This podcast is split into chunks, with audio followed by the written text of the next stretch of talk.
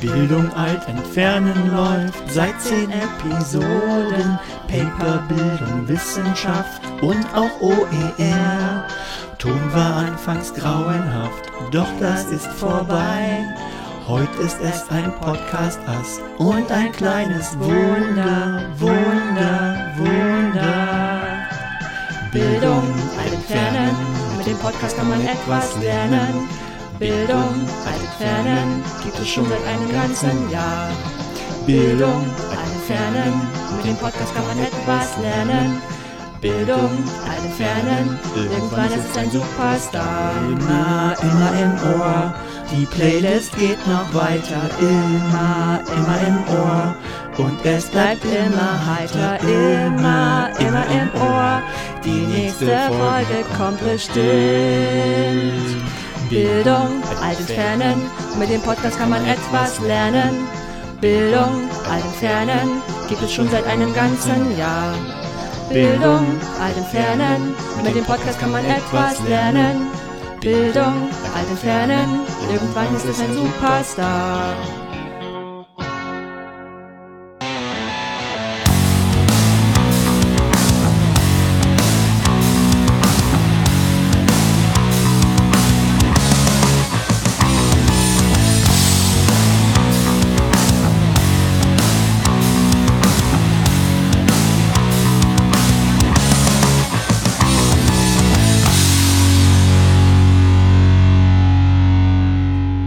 Alt entfernen, Folge 10 vom 18. November 2018 direkt aus dem Tonstudio der Bildung. Mit mir heute wieder dabei mein kleiner japanischer Karaoke-Sänger Oliver Tacke. Kawaii! Und ich bin die nächste DSDS-Gewinnerin Anja Lorenz. Hallo. Konnichiwa. Was hat das erste geheißen? Äh, Kawaii ist so das, was so in, in äh, Animes immer, das heißt, heißt niedlich, wortwörtlich übersetzt. Und, äh, wenn, wenn, wenn Mädchen sich in, in Animes freuen, dann sagen die immer so, Kawaii! Und Ja, wenn Mädchen also- sich freuen, sagen die niedlich? Ja, in Japan ja. Japaner weil auch alles, weil es alle, komisch. irgendwie alles niedlich und süß ist. Ah, so, äh, hallo zu Bildung weit entfernen, dem äh, Anime-Podcast. wir hoffen, es war nicht ganz so schlimm. Also, wir hoffen das jetzt, weil man kann es ja sagen, wir nehmen diesen, dieses Intro erst hinterher auf. wir wissen doch gar nicht, wie es geklungen hat. Nee. Ja. Aber ja, äh, Kommentare gerne. Kommentare gerne, die hatten wir auch schon zu der Äh. letzten Folge, also beziehungsweise Zur zu, vorletzten, genau. zur vorletzten. Der ist uns leider Folge. durch die Lappen gegangen, weil, warum auch immer, wir keine äh, Mail bekommen haben, dass ein Blog-Kommentar eingegangen ist. Ähm, aber Jan hat uns einen hinterlassen und er bedankt sich für den Podcast, hat gesagt, endlich mal was für ihn Relevantes. Ja. Den hatten wir. Dann, Ja. äh, genau, dann kam noch ein Kommentar per E-Mail von Martin, unserem Stammkommentator. Äh, war ganz kurz nur, Ton Episode 9 war top, sagt er. Wir hoffen, das bleibt so. Ja, genau. Dann hat äh, Ralf mich uns noch per E-Mail angeschrieben und das war sehr spannend, ähm, weil er aus einer ganz anderen Branche kommt. Also erstmal ist er, er schreibt jetzt über 70, um es jetzt mal so zu sagen, und äh, ist Handwerksmeister und hat sich, ähm, naja, ich glaube so, so, es klang so ein bisschen, als wäre er über diverse äh, MOOCs und so dann auch zu uns mitgekommen. Ähm, und äh, hat auch den, den EFI-MOOC mitgemacht, wenn ich das richtig verstanden habe, also den von Herbert Schmidt äh, für ähm, Ehrenamt äh, von Senioren. Ja, und das fand ich sehr, sehr krass, auch mal so ein Feedback zu kriegen. Ganz, ganz, ganz liebe Grüße. Ich fand das total super. Ja. So, und dann äh, ganz, ganz frisch, tatsächlich von vor äh, vier Stunden oder so, ähm, haben wir noch einen Blog-Kommentar bekommen von Christian. Und Christian ist wohl gerade dabei, äh, alle Episoden, oder vielleicht nicht alle, aber er, schrieb, er, er hört gerade nach. Und äh, für Episode 8, also auch die vorletzte, hat er uns noch den Hinweis gegeben äh, zu unseren Wortfindungsstörungen, die wir hatten, dass es natürlich Moore's, um Moore's Law ging und nicht um Murphy's Law. Und dass das Gesetz, ähm, das man vielleicht kennt so aus der hohen Diskussionswelt, dass es irgendwann, also je länger so eine Diskussion wird, die Wahrscheinlichkeit, dass da ein Nazi-Vergleich drin ist, gegen eins geht. Es ist Goodwin's Law. Äh, danke für die Richtigstellung, Christian. Äh, auch sonst immer, wenn ihr ja, wenn wir nicht ganz zusammen, wenn wir nicht ganz so präzise sind, dann teilt uns das gerne mit. ja, wer die Episode nicht gehört hat, Moore's Law war das, wo sich, dass sich der, der, der Speicher immer verdoppelt oder die Rechenleistung verdoppelt? Nee, Oder? Originalpaper ging es um was ganz anderes. Da ging es irgendwie, äh, mich richtig, mich richtig erinnere, eigentlich um die Dichte von, ähm, äh, wenn du so ein Platin baust, wie dicht du so Sachen packen kannst. Und es ging Mhm. äh, ursprünglich, glaube ich, nur um die Dicht, also wie dass die äh, Anzahl der Transistoren, die du auf eine Fläche kriegst, sich irgendwie alle 18 Monate verdoppelt. Und das wurde irgendwann mal ausgeweitet zu Speicher und Taktfrequenz und Ja. weiß der Teufel was. Ja, schön. So, Danke für eure Kommentare. Macht das auch gern wieder. Ja, da Gern freuen- mit wir freuen Schimpf uns. und Schande und Lob. Alles, was ihr wollt. Ja, was machen wir heute? Was machen wir heute? Wir erzählen uns natürlich wieder gegenseitig, was wir so gemacht haben, weil wir uns ja, wir sagen es gerne wieder, nicht regelmäßig sehen. Richtig, weil du ja nicht hier bist, also hier im Norden in Lübeck, sondern Noch ganz nördlicher, woanders, im noch Norden. höher im Norden, Genau. in Norwegen. Genau, du hast ein Paper gelesen und dem Ganzen die Überschrift gegeben, die Einfalt gibt es in großer Vielfalt. Ja, philosophisch gut, ne? Ja, Und du Spannend. hast ein, ein Paper ähm, mit dem Titel Qualitätspakt Cookies. jo. Dann haben wir noch ein bisschen was in der Fundgrube. Mhm, genau. Und dann haben wir mal wieder ein Politikthema, weil wir uns dem ja auch irgendwie, äh, weil wir das wichtig finden, dass man auch darüber spricht. Und zwar geht es um OER im Digitalpakt. Noch ein Pakt. Ja, wir haben ein paar Veranstaltungstipps. Genau. Äh, und immer den Punkt Hausmeisterei haben wir da was, weiß ich jetzt gar nicht. Du hast es stand was- du hast was reingeschrieben. Äh, hab ich, was- hab ich was reingeschrieben? Das kann nicht sein. Ja. Was habe ich reingeschrieben? Äh, äh, mh. Nee, das meinte ich, das meinte ich gar nicht für die Hausmeisterei. Das war für hinterher. Okay. Dann schreibst wir doch keine Hausmeisterei rein. Wir haben keine Hausmeisterei. Wir haben keine Hausmeisterei. Wir sind dann fertig irgendwann so nach zwei Stunden oder so. Gucken wir mal. Gut, dann erzähl mal, was bei dir los war in letzter Zeit. Äh, ich knüpfe einfach an das Ende der letzten Episode an. Da hatte ich kurz erwähnt, dass ich was eingereicht habe zum Chaos Communication Congress, zum 35C3. Ist aber abgelehnt worden, kam jetzt die, ähm, äh, ja, die Ablehnung. Was kein, ähm, keine Kritik an der Qualität sein muss, ne? Es ist relativ viel abgelehnt worden. Also die ist andersrum, es ist sehr viel eingereicht worden dafür, dass es gar nicht so viel Zeit gibt. Ja, wenn ich es richtig im Kopf hatte, ähm, waren es 450 Einreichungen. Ich habe es gestern erst gehört, im Logbuch Netzpolitik liegen ist das erzählt. Ähm, ich glaube, es waren 450 Einreichungen oder 600, eins von beiden. Und 150 sind wohl durchgekommen. Also, ja, ich bin jetzt Mhm. nicht, ich bin jetzt nicht am Boden zerstört. Ja. Was wäre es denn geworden? Ähm, es wäre geworden, hab ich weiß gar nicht, ob ich das letzte Mal erzählt? Nee, ist egal, ist ja wurscht. Äh, es wäre geworden äh, die ordentliche Fassung zu dem, was ich schon mal in Berlin gemacht habe, beim OER Camp, wo ich den Lightning Talk gehalten habe zum ähm, ja, ich würde ja gerne Open Source unterstützen, aber ich kann gar nicht programmieren, weil es da ja zig verschiedene Sachen gibt, die man auch machen kann, wenn man nicht programmieren kann. Und das hätte ich gerne in diesem ähm, Einsteiger-Track vorgestellt. Aber vielleicht passt es auch nicht ganz. Also ich glaube, es geht ja also um Grundsatzthemen, was ist Verschlüsselung und solche Geschichten und nicht sowas. Ja, also das hätte ich Also gemacht. ja, jetzt wo du es gesagt hast, hast du es schon mal erzählt. Ich, also zumindest mir. Ansonsten ist ja auch immer nett für die Leute, Ja, die jetzt genau, gar nicht die letzten Folgen gehört haben. Also Genau, da dachte ich dann auch den, gerade dran. den Anspruch habe ich nicht immer. Da bin ich jetzt übrigens neu, neulich wieder drauf gestoßen, weil äh, man, man manchmal denkt man ja nicht über den Tellerrand raus. Ne? Ähm, wir kommen später noch dazu, äh, das Positionspapier äh, Papier vom Bündnis Freie Bildung, das hat äh, einer nochmal durch einen Übersetzer gejagt. Und das ist natürlich auch eine ganz gute Idee, einfach äh, OER zu übersetzen, einfach mal. Ne? Also so ins Englische zum Beispiel, ist eine größere Reichweite zu verschaffen. Und dann dachte ich so, das ist ja eigentlich eine gute Sache. Da könnte man ja vielleicht mal Praktiken sammeln, was man mit OER so generell so tun kann, unabhängig vom Thema und Remix. Mhm. Und dann ist mir eingefallen, dass da Ja, so, ein, so, so ein schlauer Typ mal noch so auf dem OER-Festival so ein Lightning Talk gehalten hat. Also du in dem Fall. Und, und ja, irgendwie dreht man sich dann so, dass man die Lösung eigentlich schon lange hatte, bevor man das Problem gesehen hat. Naja. Ja, na, es wirkt, es ist abgelehnt worden, es ist nicht so, so tragisch. Ich werde es ich werd's einfach bei der Republika nochmal probieren. Das ist eine gute Idee. Ja, ich schreibe aber mal drauf, dass auf, auf meinen Notizzettel, dass wir den Lightning Talk von dir hier nochmal verlinken, weil der kurz ist und auch gut. Ja, noch nicht ganz so gut. Äh, mein, ich hatte ja die Idee, dass ich eigentlich ja nicht so gerne vortrage. Und um mich da selber zu motivieren, habe ich ja versucht, das so ein bisschen, also wie so, so ein bisschen wie so ein Science Slam aufzuziehen, nicht ganz so. Und das mit den Witzen, das habe ich ja auch gemerkt, okay, man muss dann wirklich Pausen lassen, sonst zündet so ein Witz auch nicht. Und ja, ich habe, es war zu viel reingequetscht in die fünf Minuten. Ich wusste ja, dass es nicht viel ist, aber es war immer noch zu viel für fünf Minuten. Also für den Lightning Talk hätte ich wahrscheinlich zehn gebraucht. Naja. Hm. Nee. Und ich würde es wahrscheinlich, also wenn ich es dann auf der Publika mache, würde ich es dann wahrscheinlich gleich hier so ein Spoiler. Ähm, ja, wahrscheinlich versuchen, eine halbe Stunde daraus zu machen.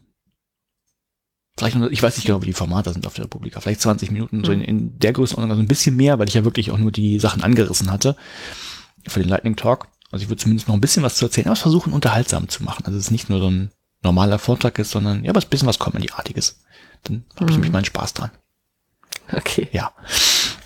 Genau, äh, der abgelehnt worden, was jetzt aber endlich erschienen ist, weil es dann nicht ab, gut, ich glaube, es konnte gar nicht abgelehnt werden.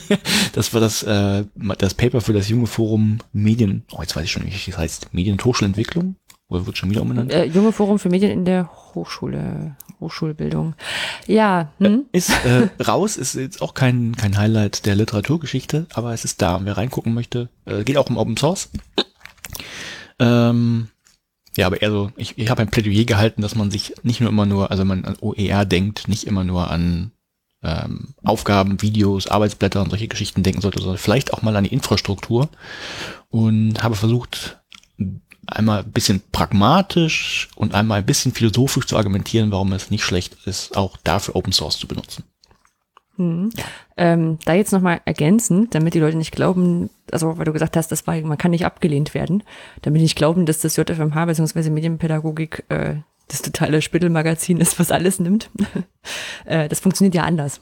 Ne? Ja, wir haben es ja, ja, glaube ich, im Podcast auch schon ein paar Mal erklärt, Ja, ja. als Kurzvariante. Ähm, das ist eine Nachwuchstagung, zu der muss man natürlich akzeptiert oder abgelehnt werden. also genau. da ist eine, ist eine Grenze. Und dann wird aber das finale Paper danach geschrieben, weil der Gedanke ist, dass man das, was man auf der Tagung noch diskutiert hat, damit reinbringen kann. Und dann ist es nicht so, dass das nicht, nicht abgelehnt werden kann, weil das, ähm, weil das nicht Ziel und Zweck ist, sondern das wird dann einfach so lange zwischen dir und dem Reviewer hin und her gespielt, bis beide Seiten sagen, so jetzt ist okay. Genau. Ja. Ja, ich glaube, hatte ich auch schon mal erwähnt, deshalb, genau, also man, man, ich habe auch Feedback bekommen, ich muss auch noch Sachen ändern. Äh, vielen Dank auch an den Reviewer. Ich weiß nicht, ob er genannt werden möchte, aber vielen Dank. Ja, das ist durch. Dann, wenn ich jetzt mal rausgucke, hier ist schon echt dunkel. Ich weiß nicht, wie es bei euch aussieht, aber in 10 Minuten, 15 Minuten wird es hier stockerfinster sein. Bin ja über dem Polarkreis und ich genieße jetzt noch so die letzten, ich glaube, zwei Wochen oder drei Wochen, die wir hier noch Tageslicht haben. Und dann ist richtig duster immer. Dann ist, glaube ich, richtig duster immer. Habe ich ja noch nicht erlebt, aber wenn, so im Sommer war es ja nur hell, wird es wahrscheinlich im Winter nur dunkel sein. Mhm. Kommt. Ja. Ja.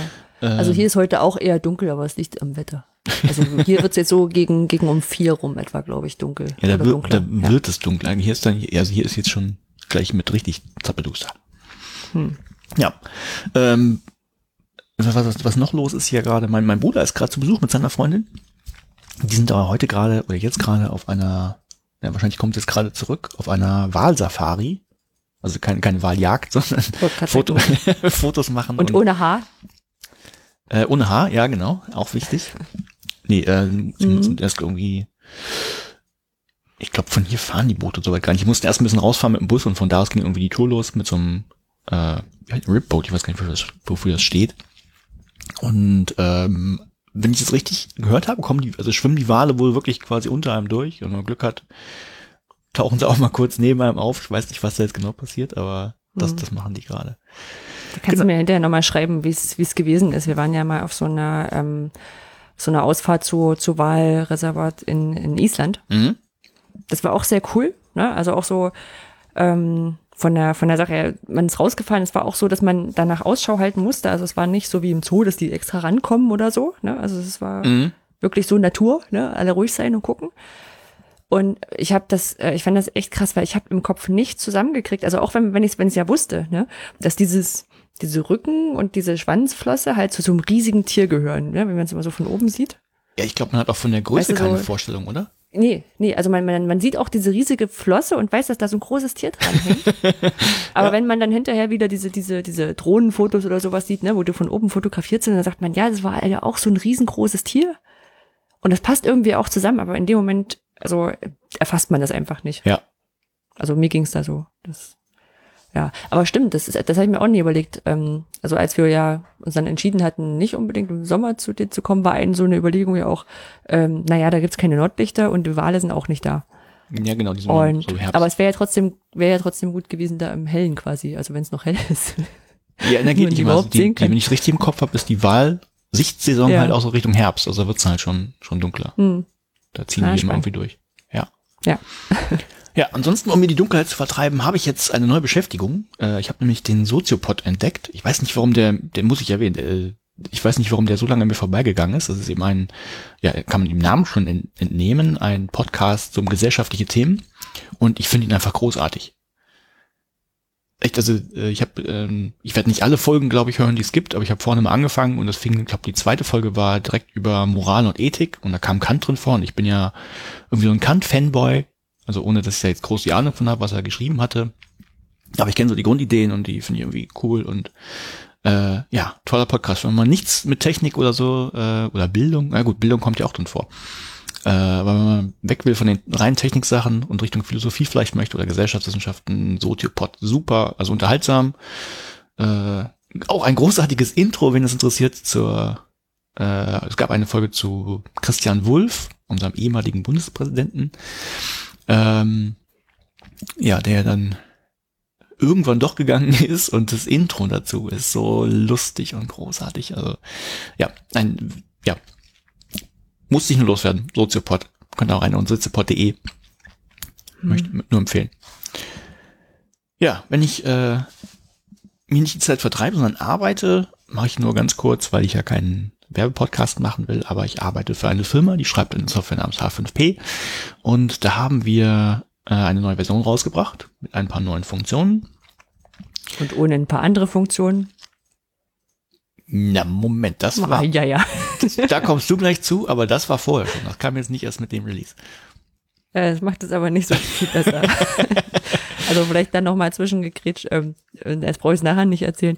Also diese eine, dieses eine H5P-Update, wo ihr euch entschieden habt, doch nehmen wir doch hinten mal den Event raus, der dem, ähm, der dem äh, Wirtssystem, also in unserem Fall ja Moodle, äh, sagt, dass das Video zu Ende ist. Das hat bei uns echt viel, viel Ärger geschafft. Und ich glaube, so, so richtig alle haben wir auch noch nicht raus. Äh, Also, mhm. Ja, das, das Problem war, dass erstmal ist es kein Event, um zu zeigen, dass das Video zu Ende ist, sondern eigentlich, dass, dass eine Aufgabe abgeschlossen wurde. Mhm. Nein, ich, wir können doch gerne noch, es gibt, da gab dazu eine lange Diskussion auf GitHub, da war ich nicht dran beteiligt, aber mein Chef und wir haben auch intern nochmal diskutiert. Und äh, ja, das ist tatsächlich so. Man kann aber auf das normale Event, das das Video rausschickt, hören, das dafür gedacht ist, um zu zeigen, hallo, das Video ist zu Ende und dann sollte es funktionieren. Mhm. Haben, hat, so, so, so wie ich äh, den letzten Fehlermeldung mitbekommen habe, hat das unser Entwickler auch gemacht. Also hat gefragt, so nach Motto, äh, ist das, ist, in dem Video irgendwas drin? So, ansonsten höre halt nur auf dieses Ende-Event. Und das mit dem nicht drin oder drin, das ist, naja. Also wir haben rausgefunden, dass wenn Links oder Notizen drin sind, das trotzdem noch nicht ausgebügelt wird. Ich muss ihn nächste Woche mal fragen, wie es sich jetzt entwickelt hat. Kann man auch Es rausziehen, kann ich ihm noch gerne zeigen, wie das geht. Ja. Naja, also von daher, wer jetzt ähm, eher zuhört oder, oder auch zuhört, weil er auf äh, On Campus äh, ein paar MOOCs macht oder ein paar andere Kurse ähm, und sind diese Probleme durchaus bekannt. Wir haben erst versucht, das nicht so laut zu heben, weil manchmal sind ja solche Probleme in so halb von zwei Stunden gelöst, ne, wenn wir sie entdeckt haben. Aber das hat jetzt echt ein bisschen gedauert und wir haben noch so ein paar Restschmerzen. Vielen Dank, H5P. Nein, ihr könnt ja nicht wirklich was dafür. Doch, können wir schon in dem Fall. Hm. Also uns war bewusst, dass vielleicht Okay, Leute auf, halt das, auf das, dieses, das Ereignis für was benutzen, was wofür es nicht gedacht ist. Aber Tja. ja, das geht anders. Man kann auf das normale Event hören und man kann auch sich die ganzen Interaktionen rausziehen, gucken, was ist das für eine und dann entscheiden, zähle ich die, zähle ich die nicht. Ja, ihr habt ja auch, ihr habt ja auch echt schöne neue Sachen reingebracht. Also dann vor allem in dem zweiten Update.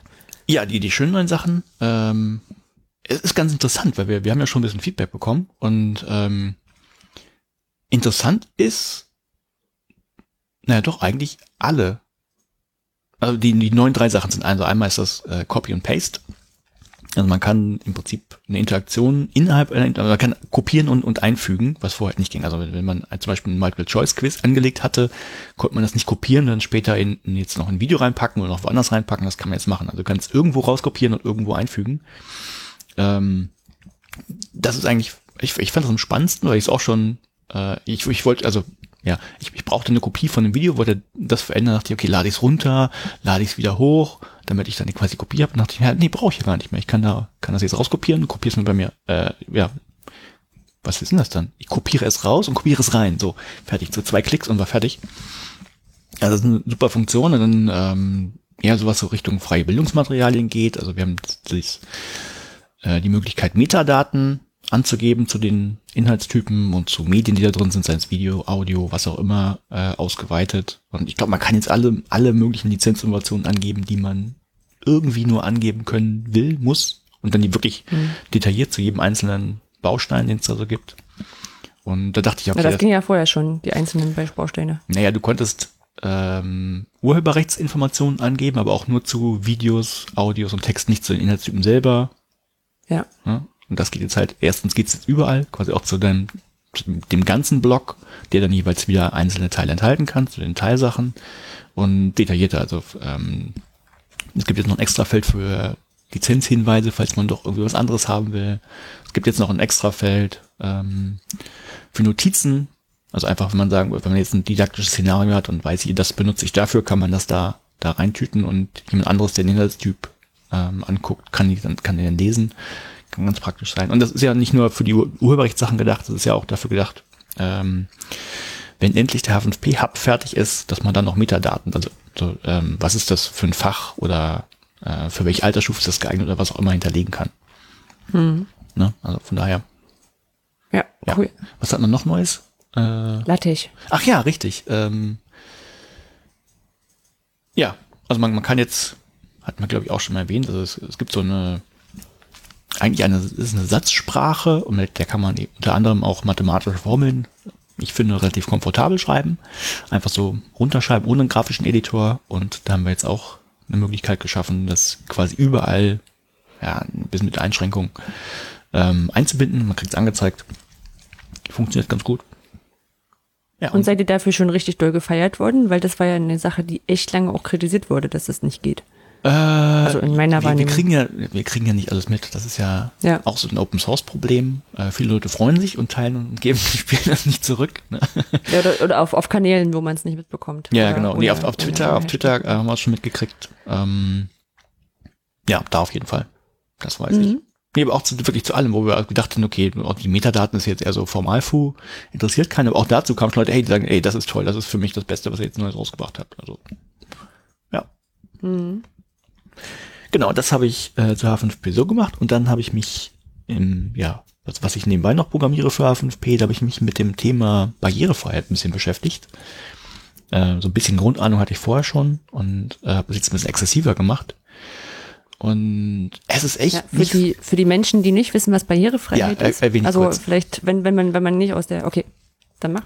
Ähm, das Internet ist toll, aber es ist meistens eben für sag mal, die, die Leute ausgelegt, die keine Beeinträchtigung haben, die gut sehen können, die gut hören können, die ähm, keine, ähm, ja, die ihre Arme bewegen können, ne? also für den, was jetzt, wo ich jetzt normal sagen würde, weil das jetzt so wieder Quatsch ist eigentlich mit dem Normal. Und es gibt aber eben Leute, die sind zum Beispiel blind, die müssen ja irgendwie auch, oder sollen möglichst auch mit Websites und natürlich auch mit H5P umgehen können. Und ähm, da gibt es eben diverse Standards, ähm, WA, äh, was ist denn das jetzt, die Abkürzung? Äh, äh, äh, äh, ich weiß jetzt gar nicht, wie die Abkürzung ist. Also es gibt halt diverse Sachen, die man machen kann, um auch so eine Website ähm, zum Beispiel für Blinde äh, Menschen tauglich zu machen. Und äh, dann habe ich mich ein bisschen mehr reingefuchst. Und es ist wirklich ganz interessant, weil man natürlich, also intuitiv denkt man, naja, ähm, nehme ich jetzt quasi, was ich eh schon habe und versuche das mal für Blinde zu machen, aber eigentlich funktioniert es doch anders, weil ähm, also man muss jetzt nicht zum Beispiel alle grafischen Elemente, die man hat, also man, man kann da einfach ganz viel einfach wegstreichen und muss sich eigentlich überlegen, eigentlich ist es wie so wie so eine, eine zweite Darstellung für den Inhaltstyp, also wie so eine Weiche. Also ist das jetzt für Leute, die sehen können oder die nicht sehen können. Und dann ähm, so sollte man, glaube ich, eigentlich herangehen und dann vom, vom Konzept her anders machen. Du versuchst das, was du grafisch hast, irgendwie für einfach nur eins zu eins ähm, quasi so umzusetzen, dass es jetzt auch vorgelesen wird von so einem Readspeaker, dann haut das nicht hin.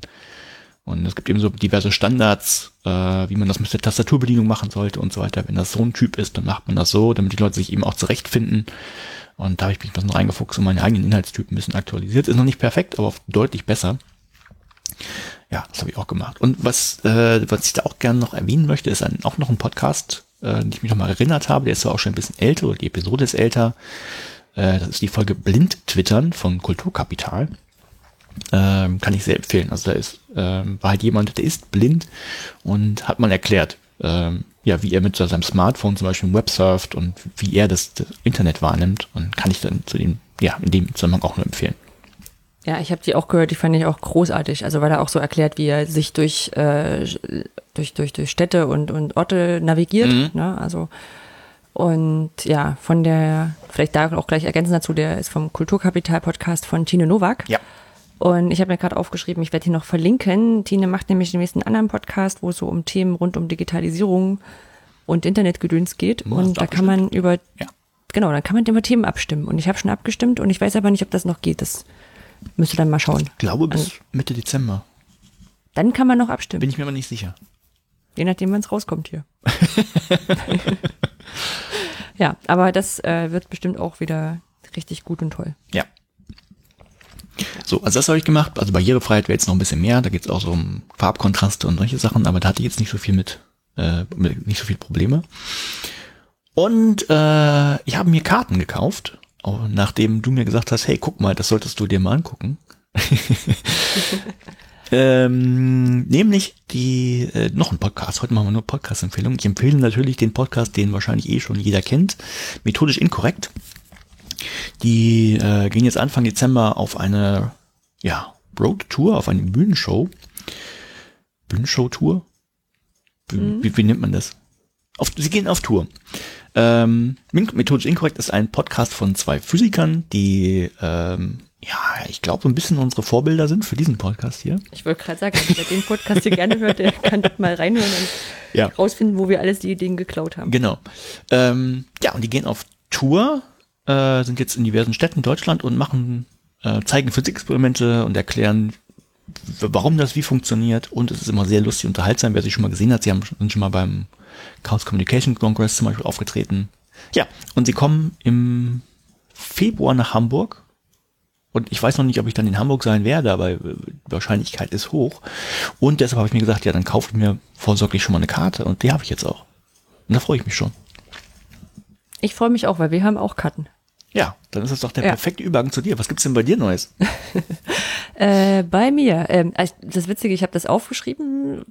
Wir hätten ja eigentlich am Dienstag aufnehmen sollen, wollen. Das hat sich ja dann nochmal verschoben. Ja. Und ich hatte eigentlich gar nicht so viel, aber dadurch, dass dieses Wochenende oder dieses Ende der Woche jetzt nochmal dazugekommen ist, ist doch ein bisschen mehr geworden. Ähm, genau, also mein Paper vom Jungen Forum ist auch draußen. Verlinke ich hier, ging es um den Netzwerksicherheit äh, MOOC, mit dem wir ja ein, ein Studiemodul abgebildet haben und da auch mal eine Prüfung drin geschrieben haben und was wir da für Erfahrungen gemacht haben. Ähm, dann war ich jetzt in dieser ganzen Zeit mal beim Stufentreffen. Also ich habe jetzt 15 Jahre Abi-Jubiläum. Das ist irgendwie lange her. Also wir sind jetzt schon, wir haben festgestellt, wir sind jetzt länger aus der Schule raus, als, als wir drin waren. Also die meisten von uns. Und nein, alle. Und äh, da äh, darf, also ich will jetzt nicht so in den Stufentreffen erzählen, aber was ich da total witzig fand, war, ähm, wir hatten so eine, so eine Kiste, an die sich keiner erinnern konnte, wo wir irgendwie Sachen reingelegt hatten zum Abi. Und unter anderem war da ein Fotoalbum. Und in dem Fotoalbum war eine Doppelseite frei und da stand da fürs erste Klassentreffen. Also es war jetzt nicht das erste Klassentreffen, wir haben das so Ja. im Fünfjahresabstand Ja. gemacht. Äh, beim letzten Mal war ich nicht dabei. Aber ich fand dieses, diese Überlegung interessant, dass wir damals natürlich gedacht haben, dass es immer noch Foto, äh, ähm, Fotoapparate gibt mit so Film drin, die man entwickelt lässt und ausschneidet und da reinklebt. Ja. Also Ja, deswegen auch, äh, wir hatten kurzfristig auch gesagt, ja, wir haben einen Beamer dort vor Ort, wollen wir nicht Fotos an die, an die Leinwand schmeißen. Ähm, und alle sagten so mehr oder weniger, ja, aber dann müssten wir die erst digitalisieren. Also weil das alles noch vor, vor digitalen Kameras waren. Also Mhm. wir sind so alt schon. Ja, wenn ihr wissen wollt, wie alt ich bin, ich hätte dieses Jahr 20-Jähriges gehabt, aber ich war in Norwegen, ich war nicht in Deutschland. Also hast du gehabt, aber du warst nicht dabei. Ja. Aber ich habe Ja. Fotos, äh, das wird mir auch, ich habe, äh, was ich total spannend fand, äh, es gab natürlich auch Fotos und die, die wurden mir auch geschickt. Und ich fand das, den, den Eindruck irgendwie so, dachte ich, äh, irgendwie, ich weiß nicht, war so ganz komisch irgendwie gesagt, ja, es passt. Also man hat die Leute irgendwie zusammen gesehen und ja, die gehören auch irgendwie zusammen auf die Fotos und Weiß Ja, nicht, war, war ganz komisch. Hm, Ich muss auch sagen, ich habe im Vorfeld ein bisschen, ähm, also wir hatten, es gab vorher so eine WhatsApp-Gruppe Mhm. und in dieser WhatsApp-Gruppe, ich habe ja nun nicht alle Telefonnummern von den äh, ehemaligen äh, Mitschülern. Und dann war stand immer nur eine Nummer da und dann hat man so vom Foto ein bisschen raten können, wer es ist. Und manchmal saß, also manche haben dann hier ihre Häuser oder, oder Kinder oder was, Hunde drauf, dann hast du natürlich keine Chance. Aber selbst wenn die abgebildet waren, zum Teil habe ich mit den Schultern gezuckt, habe gesagt, keine Ahnung. Echt mal. auch, auch, äh, ich weiß noch genau, auf einem, auf einem war ein Pärchen drauf und ich wusste noch nicht mal, ob er oder sie. Nee, das hatte ich, das hatte ich überhaupt nicht. Ich habe bis auf einen erkannt, der hatte irgendwie äh, einen Vollbart dann und da habe ich einfach nicht erkannt. Aber Ja, ja. nachdem ich Nee, dann und- wusste, ach, dann ah, ich- klar. Genau, und dann bin ich aber hingekommen und es ging sofort. Also man wusste sofort, wer es ist. Die hatten ein bisschen andere Frisuren oder so, aber sonst war das wie, wie früher auch. Ja. Also so, so, so viel älter sieht man mit 30 gar nicht aus. ähm, 34, 35, wenn ich jetzt ehrlich bin. Ja, aber also fand ich, fand ich auch schön. Aber wie gesagt, dieses, dieses freigehaltene Seite, weil, weil halt, weil man halt damals noch Fotos entwickeln Ja. lassen hat, das war schon Ich glaube, spannend. ich glaube, wir haben auch so ein Ding verbuddelt. Ich weiß das gar nicht mehr. Also Wir und, hätten und aber auch kein- ein, ja? Wir hätten aber auch keinen Plan, um es auszugraben. Vielleicht sollte ich einfach mal den, den Schulhof umgraben. Sehr schön. Nein, äh, wir war auch eine, eine Seite von unserer, wir hatten damals Klassenfahrt an Weißenhäuser Strand gemacht und waren auch in Lübeck. Das war so, Hm. nachher. Hätte man damals schon mal sagen können, dass es einen hier verschlägt. Ja, dann hatten wir ähm, in einer technischen Hochschule, ich kann mich immer noch nicht so richtig dran gewöhnen, dass das jetzt Technische Hochschule statt Fachhochschule heißt. Ähm, wir hatten eine Kick-Off-Web-Konferenz zum Projekt Jointly, das geht weiter. Also das ist ähm, das OER-Projekt, gefördert durchs BMBF, das geht noch eine Weile weiter. Und äh, den Projektträgerbesuch im Projekt PMUX. Ähm, da kommt ja dann vom Projektträger, das ist in dem Moment das VDI, VDE. Ähm, die gucken quasi mal vorbei, schauen sich an, was wir so gemacht haben, reden mit uns drüber, wo wir Probleme haben und letztendlich sind die dafür zuständig zu gucken, dass das Steuergeld richtig investiert wird. Mhm. Ja. Ähm, das war, es, es war echt gut und nett und alles, aber es ist ja im Vorfeld, finde ich, immer so ein bisschen, bisschen Stress, wenn man ja so ein bisschen was überlegt, was man den, was, was, was, was, was für die interessant wäre, weil man da auch durch, durch Deadlines auch mal gezwungen ist, nochmal Sachen aufzuschreiben, die man vorher zwar diskutiert und in, äh, in, in Protokollnotizen verstreut hat, aber halt noch nicht zusammengeschrieben hat. Ja. Das war eine anstrengende Woche. Ja, das glaube ich. Ja. Und ähm, weil das ja nicht, weil es ja einen unterfordert, waren wir an dem gleichen Tag abends noch bei der Metanuk. Ähm, die Metanuk ist äh, die NUK heißt, steht für N-O-O-K, für Night of Open Knowledge. Und das Meta ist, weil es von der Meta-Meute organisiert wird. Das ist so ein Splitterverein vom hiesigen Hackerspace, ähm, die, so weit ich weiß, ähm, nah am Compu äh, Chaos Computer Club dran sind, aber nicht Teil des Chaos Computer Clubs oder nur ein Einzelpersonenteil davon. Ein Fork. Hackertypen. So. Und Typinnen. Sehr, sehr, sehr angenehm äh, durchmischt, vor allem auch dieses Jahr in den, in den, in den Talks. Also hatte ich, glaube ich, beim letzten Mal schon, schon gelobt. Also als wir letztes Jahr da waren, also du und ich, Ja. da hatte ich, hatten wir rumgewitzelt, wenn wir rausgefunden haben, dass ich die Frauenquote bin. Das hat sich sehr gewandelt. Und wie war der Empfang? Der Empfang war Haben, sehr, haben wir sehr das schon nett. mal erzählt? Ich glaube ja. Das war letztes Jahr so ein bisschen, also ein bisschen verhalten. Es war aber, glaube ich, einfach Pech, sowohl für uns als auch für diesen Menschen, der da uns gegenüberstand. Nee, dieses Jahr war auch, auch super toll. Ähm, T-Shirt ist auch super. Also, das war ja letztes Mal ein bisschen in einer, einer sehr auffälligen Farbe. Mhm. Das ist diesmal schwarz. Sehr gut. Also ne, tauglich. mit ähm, genau mit mit mit äh, orangenem Aufdruck und da vielleicht mal ähm, paar Sachen rausgegriffen. Ich, wir waren beim Vortrag äh, von Dorina Gumm. Dorina Gumm ist Professorin äh, im Fachbereich äh, Informatik ist glaube ich der Fachbereich ähm, oder Elektrotechnik ja ähm, und hat über Identitätsdiebstahl erzählt. Mhm. Und äh, ich fand den Einstieg auch super. Ja. Sie fragte erstmal so rum, äh, also es geht jetzt um Identitätsdiebstahl. Wer hat denn schon mal eine Identität geklaut?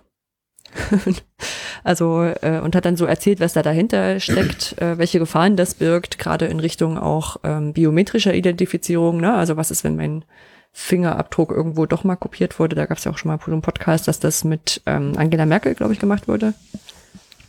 Ne? Also dass da jemand von einem Foto Äh, nee, von- von Schäuble. hat. Bei, Frau Merkel war es, glaube ich, die äh, Iris, dass die in Die Iris, Auflösung war ja. und der, der Fingerabdruck war von Herrn Schäuble. Der hat Genau, irgendwie ein ne, Glas also- auf, auf irgendeiner Pressekonferenz angefasst und das wurde halt gecached und dann konnte man halt davon den Fingerabdruck abnehmen und den auch Ja. veröffentlichen. Ja, ja, ja. Genau. Und das ist halt äh, dann schwierig, wenn man das halt wirklich für irgendwas Relevantes nimmt und nur als eindeutiges. Genau. Das war sehr cool, weil ja auch Dorina Gumm äh, bei uns MOOC-Autorin ist, Ah, beziehungsweise wird. Ah, Die äh, macht in dem neuen PMUX-Projekt was zu, ähm, es hieß mal am Anfang digitale Selbstverteidigung. Also es geht darum, äh, wie man mit Geräten und Netzen und Daten umgeht, äh, um keinen Quatsch damit zu machen. oh, das ist cool. Wird auch ein übergreif also werden übergreifende MOOCs äh, für quasi so ein bisschen für alle Studierende. Ja. Oh, Sicherlich cool. im IT-Bereich mehr, aber auch so. Also was mir am meisten hängen bleibt, ist so, lass deinen deinen Rechner nicht aufgeklappt und unbeobachtet im Zug stehen, wenn du aufs Klo gehst Ja. oder so. Ne? Also ganz einleuchtend, aber nicht mehr, nicht, nicht selbstverständlich. Ja. Ah, cool. Genau. Ähm, ich hatte auch einen aktiven Teil, weil wir hatten Lightning Talks eingereicht. Und ich habe da erzählt, was OER ist. Mhm. Wirklich ganz rudimentär mit äh, darum geht's. Und hier sind ganz viele tolle Beispiele, überwiegend aus den OER Awards. Und äh, das ist äh, auch aufgenommen worden, gibt's, oder, oder beide Lightning Talks sind aufgenommen worden, äh, gibt's als Videos, die werde ich auch mal hier verlinken. Und auch nochmal darauf hinweisen, dass das frei lizenzierte Videos und Slides sind. Das heißt, wenn jemand irgendwo einen Vortrag über OER machen will, dann kann man die einfach nehmen, die Slides, und ähm, das tun. Ähm, achso, weißt du, was, was cool ist jetzt als Einstieg bei OER, wenn du, wenn du von einer Menge stehst, wo du vermutest, dass es eigentlich keiner kennt? Ich habe dir am Anfang darauf hingewiesen, dass das im, OER, im, im, im Koalitionsvertrag steht. Und dann, Ah, und dann kam so ein, so ein fragender Blick zurück, so nach dem Motto, okay, es gibt irgendwas, davon haben wir noch nie gehört und das steht im Koalitionsvertrag. oh, okay. Ja, das ist schon, das triggert ein bisschen. Ah. Ja, Ah, Okay. genau. Und wir haben das Barcamp Lübeck noch vorgestellt. Mhm. Ein bisschen Werbung dafür gemacht, weil es ja in zwei Wochen Hey, stattfinden wird. die Veranstaltungstipps kommen noch nach. Ja, ich habe es auch, glaube ich, schon ein paar Mal gesagt. ja. Dann waren wir in Hamburg-Harburg im Theater Mhm. Zu den Känguru-Chroniken von Marc-Uwe Kling, aber nicht durch Marc-Uwe Kling. Und da war ich so ein bisschen skeptisch, ob das denn funktioniert, weil das Buch schon so großartig ist und die Hörbücher. Kenn Aber ich alles nicht. Och Mann, Uli. Darf ich das sagen? Weil du kannst du, also du kannst du so Kultur, so ein Kultur, ähm, so eine Kulturlücke, das weiß ich auch jetzt nicht. Kann ich Ja. auch nicht erzählen, wie toll das war. Also Ja. alle da draußen werden es kennen. Bis auf unsere Kollegin Claudia, der habe ich vorher davon erzählt und sie so, also sie hat auch nicht den, den Titel noch nicht mal gehört. Okay. So. Ja. Und dann habe ich äh, versucht zu erklären, was das ist und habe auch gesagt, ja, man erkennt auch so, wenn du Leute das, das kennen. Ne? Also dann so hier, so Zitate, so mein, dein, das sind doch bürgerliche Kategorien. Mhm. Und etwa eine Stunde später hatten wir das in einem anderen Gespräch mit äh, Kollegen Arne zusammen und er so, muss ja nicht gleich das Känguru zitieren. Und sie ist total vom Glauben abgefallen. Also, also sie meinte, also selbst wenn ihr das einstudiert habt, ist es beeindruckend gewesen. Hatten wir nicht. Es ist einfach, es ist Weltliteratur. Ich weiß auch noch nicht, warum man das noch nicht in den Schulen liest. Ich sage auch, ja, vielleicht sollte man das in den Schulen lesen. Ich sage ja auch immer ganz gern, dass ich tatsächlich nie Faust gelesen habe. Aber nur weil dich drum rumgedrückt hast, oder? Nee, Musstet ihr nicht lesen? nein, Hm. ist mir nicht untergekommen. Ja. Ist aber auch kein großes, Ja, ich meine ja nur, ne? Also großer ähm, Verlust. Da, äh, da rollen ja manche Leute mit den Augen, wenn ich sowas sage. Kennen dann aber wahrscheinlich auch das Känguru nicht. Nee, weil, na, nee, aber Oder Dr. so Who ein oder andere Sachen. ja, vielleicht sollten wir das mal diskutieren, welche, welche Bücher in der Schule überhaupt noch. Oh nein, das sollten wir nicht. Das ist diese Kanon-Diskussion. Die, die wird irgendwie gefühlt alle Mhm. paar Jahre geführt. Ja. Gut, äh, dann haben wir Karten für ein 35C3 gekriegt. Das ist toll, Ich wollte weil gerade. das ist schwer. Ich wollte gerade intuitiv klatschen, dann dachte ich mir, nein, das klingt bestimmt scheiße für die Leute. ich, hab, Ja. ich, ich, ich klatsche gedanklich. Genau, du hast es ja letztes Mal mit äh, angesagt, auch dass das schwer wäre oder schwerer als Backen, hast du, glaube ich, gesagt. Und ich Ja, habe gedacht, ist- naja, also naja, es ist jetzt tendenziell so, jetzt ein bisschen einfacher, denn also letztes Jahr habe ich es ja gar nicht probiert. Das Jahr davor war es Mhm. noch in Hamburg und ich glaube, da gab es 6000 Karten oder sowas. Ich glaube, jetzt sind es ja 12.000 oder 14.000 oder sowas. Also ist ja tendenziell ein bisschen einfacher geworden. Okay, also ich hatte noch 6000 im Hinterkopf und dann konnte ich mir das erklären, aber wenn es jetzt 12.000 Karten sind, dann Ja, ja, also Leipzig ist ja ein Hm. bisschen größer alles, da, da werden ja die Messehallen benutzt. Deshalb, ähm, Ja. ja, so traurig das ist, wahrscheinlich geht's nicht mehr zurück nach Hamburg, weil die Räumlichkeiten so klein sind. Mhm. Nee, also wir waren tatsächlich, es gab ja, es gibt drei Verkaufstermine, ich habe gerade mal geguckt, ich glaube der äh, dritte ist jetzt heute Abend oder so oder war Freitagabend. Ja. Ähm, drei erste Verkaufstermine und ähm, beim ersten haben wir das nicht bekommen. Also wir saßen mit zwei Rechnern äh, davor und dann trägt man ja 5, 5, 5, 5, ja, und dann irgendwann geht's los. Und dann ist man in der Warteschleife und dann schafft man es oder man schafft es nicht in der Zeit. Und beim zweiten Mal haben wir es dann, habe ich es dann hingekommen, aber auch nur mit einem von beiden Rechnern, mit denen wir dran saßen. Und das schon, fand ich schon krass. Also ich meine, es ist ja auch richtig und gut, weil das ja sicherlich für, also verhindern soll, dass irgendwie solche Karten für den Schwarzmarkt rausgehen. Äh, ja.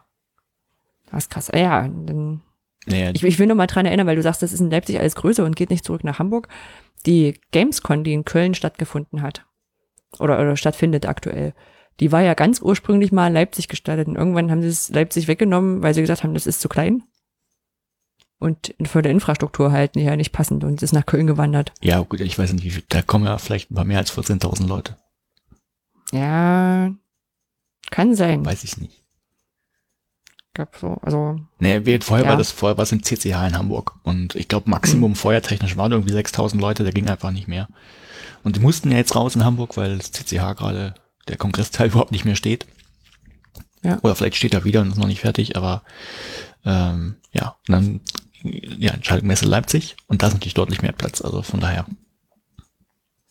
Jo. Ich weiß nicht, wenn noch größer werden sollte, glaube ich nicht, dass es wird. Also orgatechnisch. auf der anderen Seite finde ich es natürlich auch großartig, dass äh, solche Themen doch so viel Aufmerksamkeit kriegen.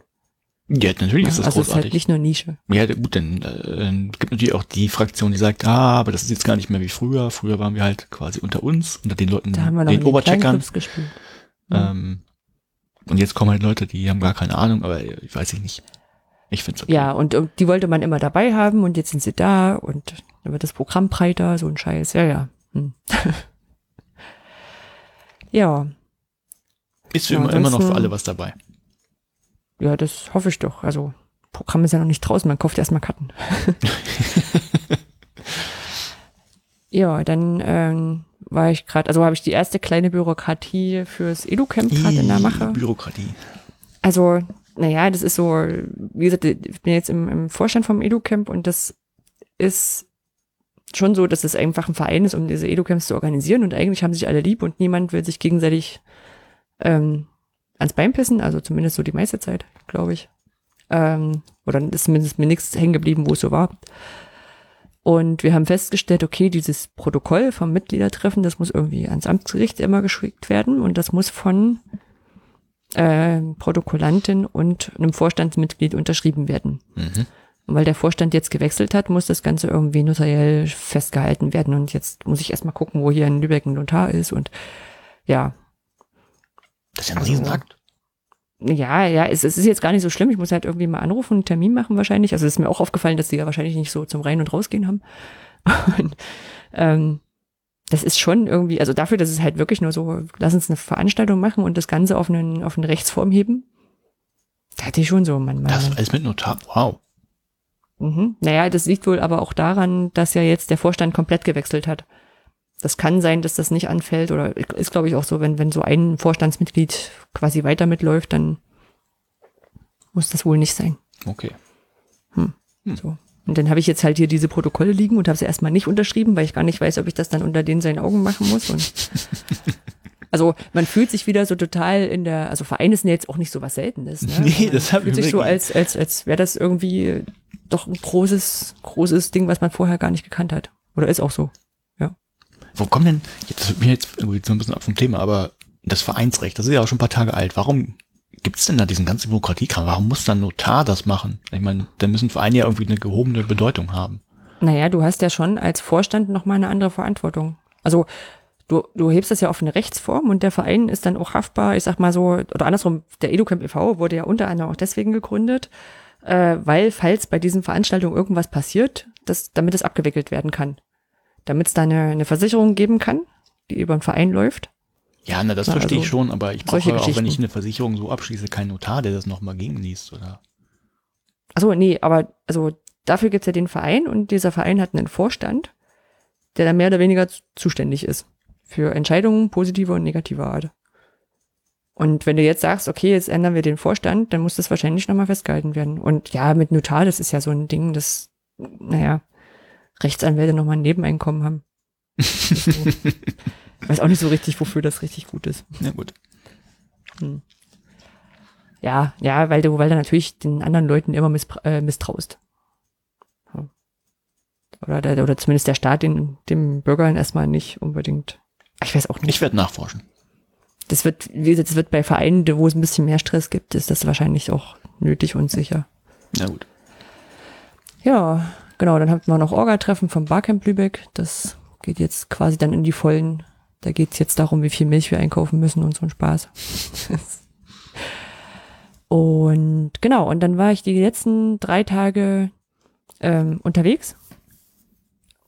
So in, in ganz verschiedenen Sachen. Also es war ein bisschen hier wie Monty Python und jetzt zu etwas völlig anderem. ähm, ich war zuerst in Güstrow. Güstrow liegt in Mecklenburg-Vorpommern. Ähm, und also das merkt man so, wenn man Zug hinfährt, dann kann man immer nur aufs Handy gucken, wenn man an einem Bahnhof ist, weil dort gibt's vielleicht Internet. Aber hört man das nicht am Namen schon? Ist nicht alles irgendwie Prero, alles irgendwie? Ja, kann sein. ja, ja, ja. Ja, könnte auch Brandenburg sein, aber ja. Ja, okay. Hm, ähm, genau, und zwar gibt's in Güstrow, da war das Auftakttreffen zum Jugendbeteiligungsfonds. Mhm. Und die machen unter anderem folgendes. Es gibt ja diesen Jugendbeteiligen jetzt MOOC auf unserer Plattform. Ja. Den haben wir nicht, äh, den haben wir nicht gemacht, sondern den hat Jugendbeteiligen jetzt gemacht. Das ist ein Projekt von äh, verschiedenen Vereinigungen der Jugend, äh, die Deutsche Jugendring ist dabei und noch zwei andere. Ähm, die machen dieses Projekt und dieses Projekt hat äh, diesen MOOC erstellt. Ähm, Konz im, Im Konzept haben irgendwie auch äh, Sandra Schön und Christina mit rumgewerkelt und äh, dann wurde der, wurden die Materialien auch in einem Rahmen von einem Seminar gemacht. Also es war so ein ganz gutes Stück Arbeit im letzten Jahr wohl Mhm. für die. Wir haben ja da quasi nur die Plattform gestellt und äh, sie hatten auch noch ein bisschen Support. Ja. Und diesen MOOC, den es schon gibt und da, wo auch schon über 600 Leute dran teilgenommen haben, ähm, den hat jetzt Mecklenburg-Vorpommern will den nochmal auflegen für ihre Jugendbeteiligungsmenschen, fasse ich es mal zusammen. Mhm. Na, ähm, der wird gerade aufgebaut, das startet irgendwie am 14.01., glaube ich. Ähm, und soll aber darin auch die, die Eigenheiten von Mecklenburg-Vorpommern nochmal mit berücksichtigen. Mhm. Ja, also soll dann quasi, das, das haben wir auch, also ich habe dort äh, den MOOC vorgestellt, äh, also ich wurde angefragt auch so, weil äh, Christine nicht konnte und ähm, wir das dort vorgestellt haben, es war echt auch so, so eine ganz, ganz, ganz durchmischte Gruppe.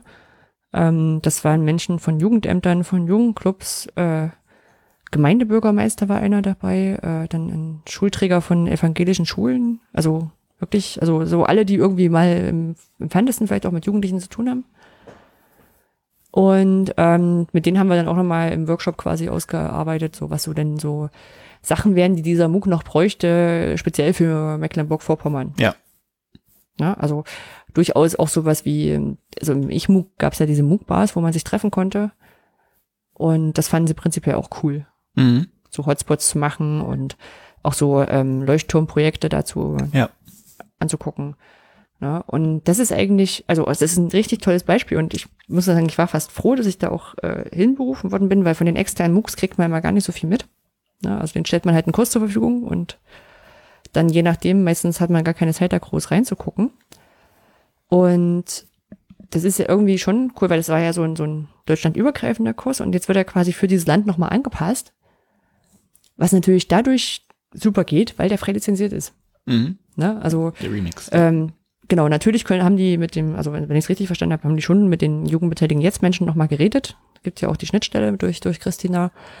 Aber jetzt hätten sie auch gar nicht machen brauchen. Ne? Und haben das quasi für sich lokal, passen die das jetzt an. Mhm. Ja, geht halt. Ja. Weil es OER ist. Das ist super. Fand ich, fand ich gut und spannend. Und muss das jetzt dann auch morgen und die nächste Zeit dann noch, noch mal zu Hause erzählen. Also im, an der, einem Institut bei uns.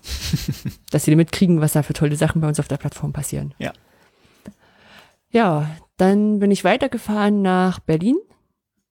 In Berlin war eine Arbeitsgruppe, also die, das, das Hochschulforum Digitalisierung, HFD, hat äh, Community Working Groups ähm, ähm, unterstützt oder, oder hat das ausgeschrieben und da sind wir drin in einer Gruppe äh, Kompetenz-Badges, nennt sie sich, äh, zusammen mit Ilona Buchem und Dominik Orr. Also eigentlich ist da Christine von unserem Team drin, aber sie konnte nicht und da bin ich hingefahren.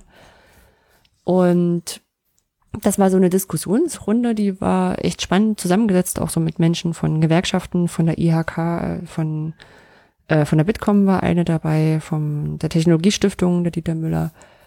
Und ähm, wo halt sich so um digitale Kompetenznachweise nochmal ausgetauscht wurde. Mhm.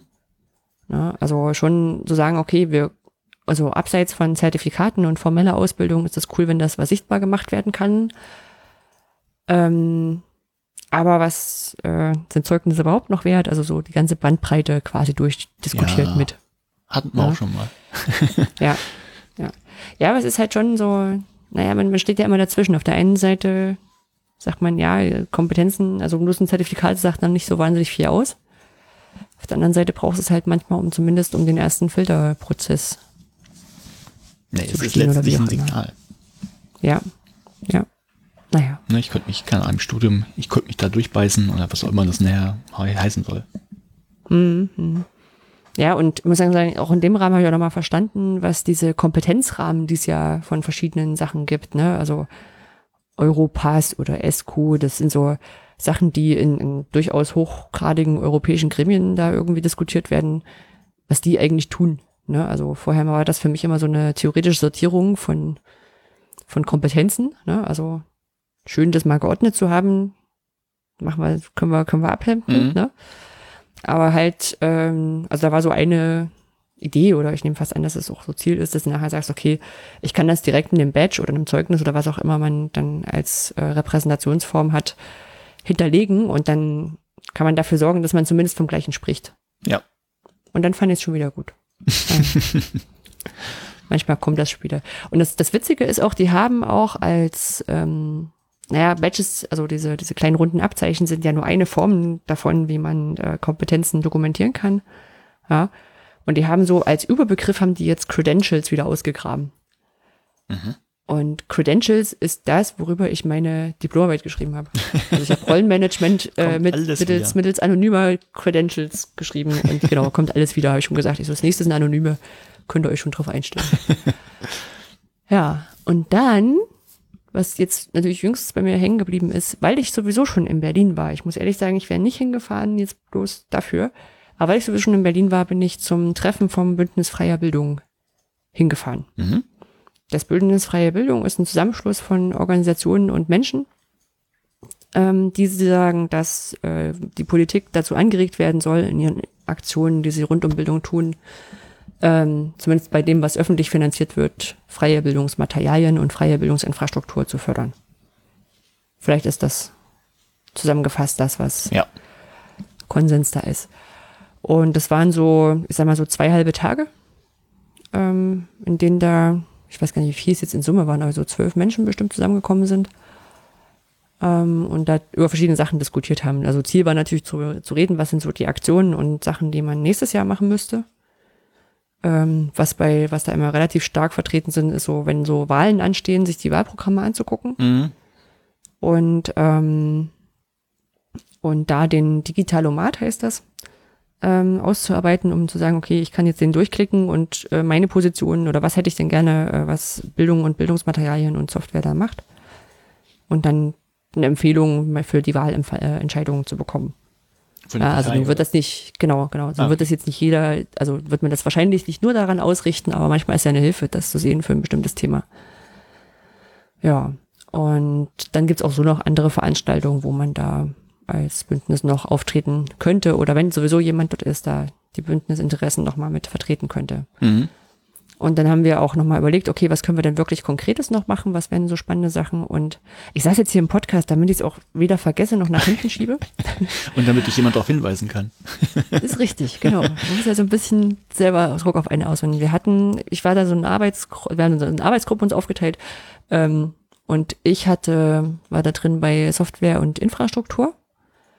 Und wir sind dann auf die Idee gekommen, wir könnten ganz konkret mal über Frag den Staat ähm, anfragen, welche Software denn eingesetzt wird an Bildungsinstitutionen.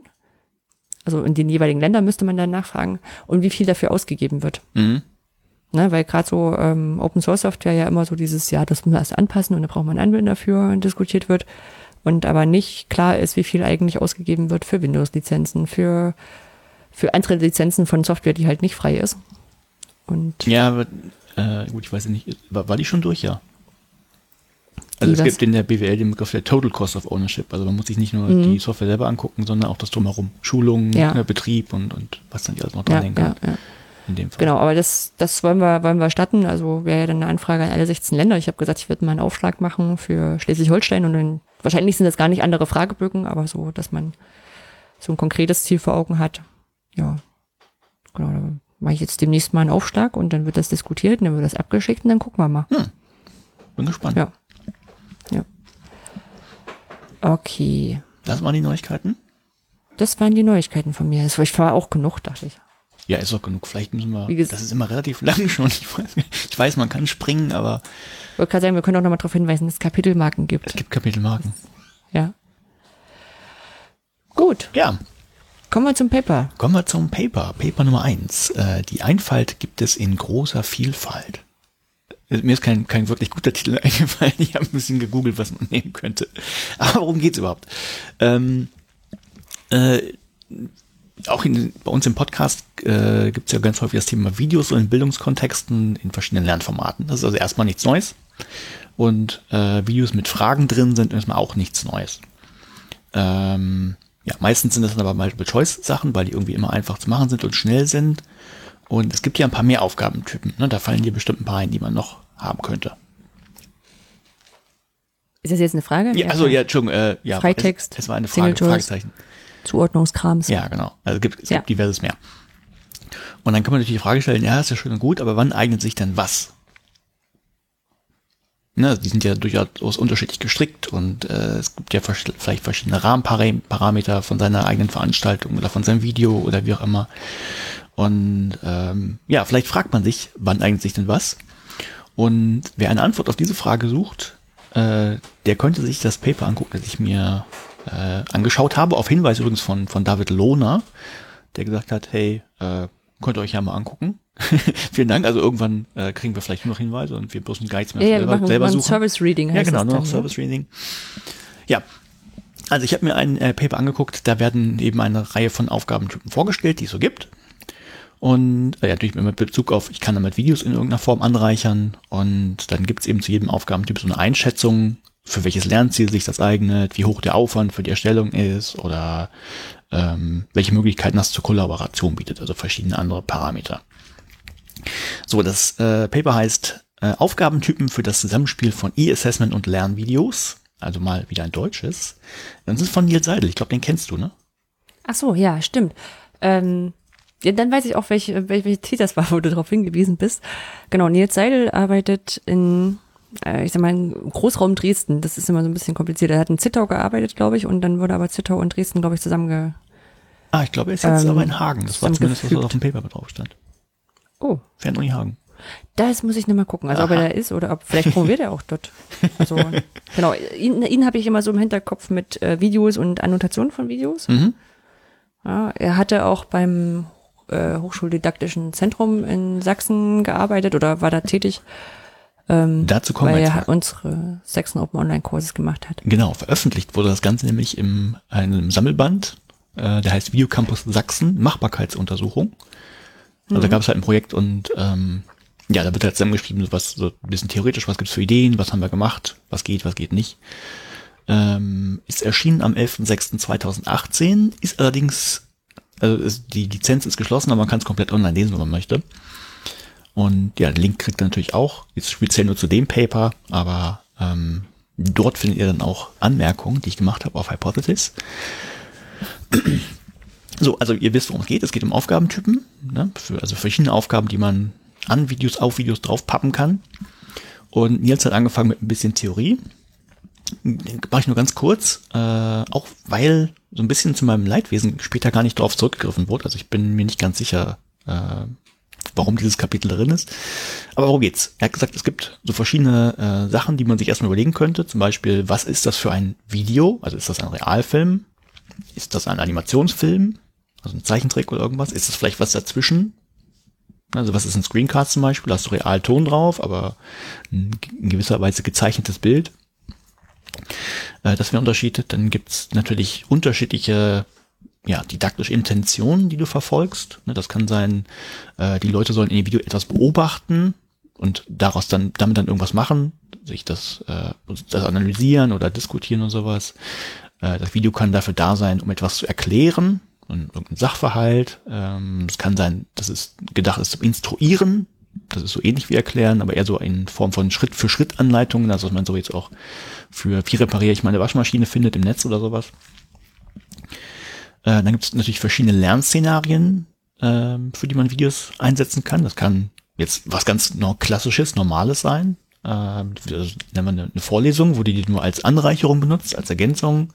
Das kann ein Blended-Konzept sein, wo es eben Online-Phasen gibt und Offline-Phasen und äh, die sind in gewisser Weise verknüpft und es kann natürlich auch nur online sein, wie in einem klassischen MOOC.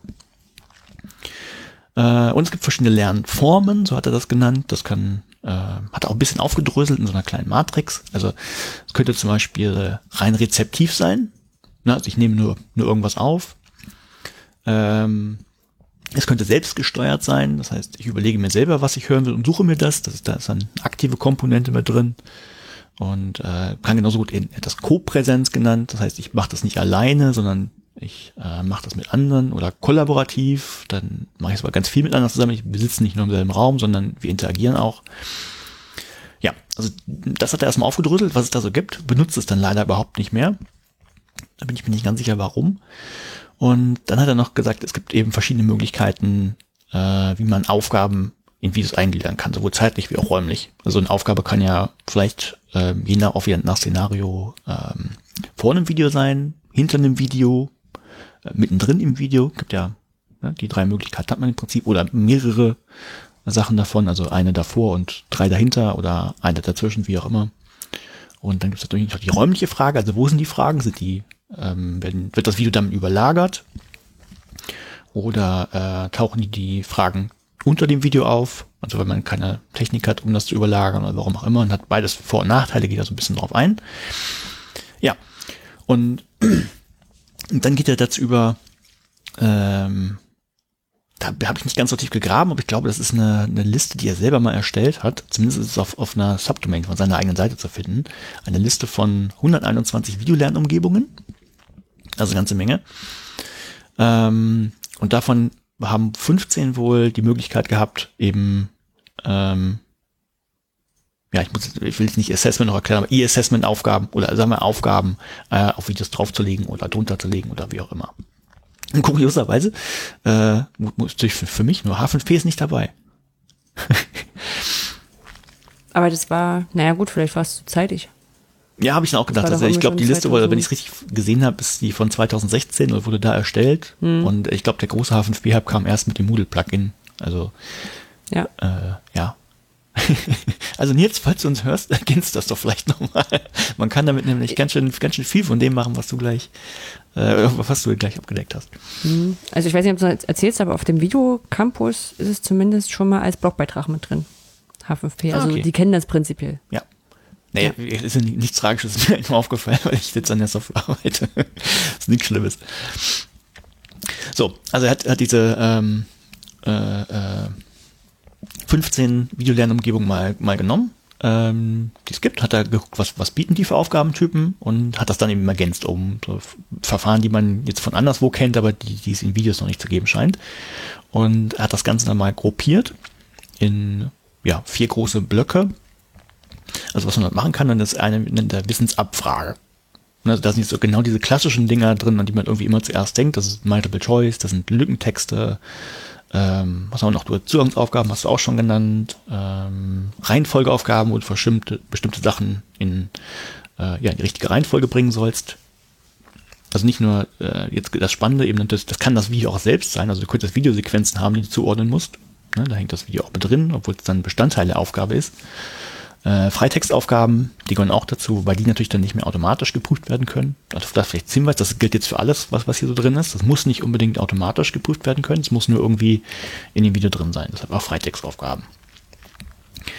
So, das zweite, ähm, was auch geht, wo dann die wenigsten eher so dran denken, dass man eben nicht nur so diese äh, Faktengeschichten machen kann, so Wissensabfragen, sondern äh, ein bisschen mehr. Das wäre die Analyse. Das ist ja schon ein deutlich größerer Bereich.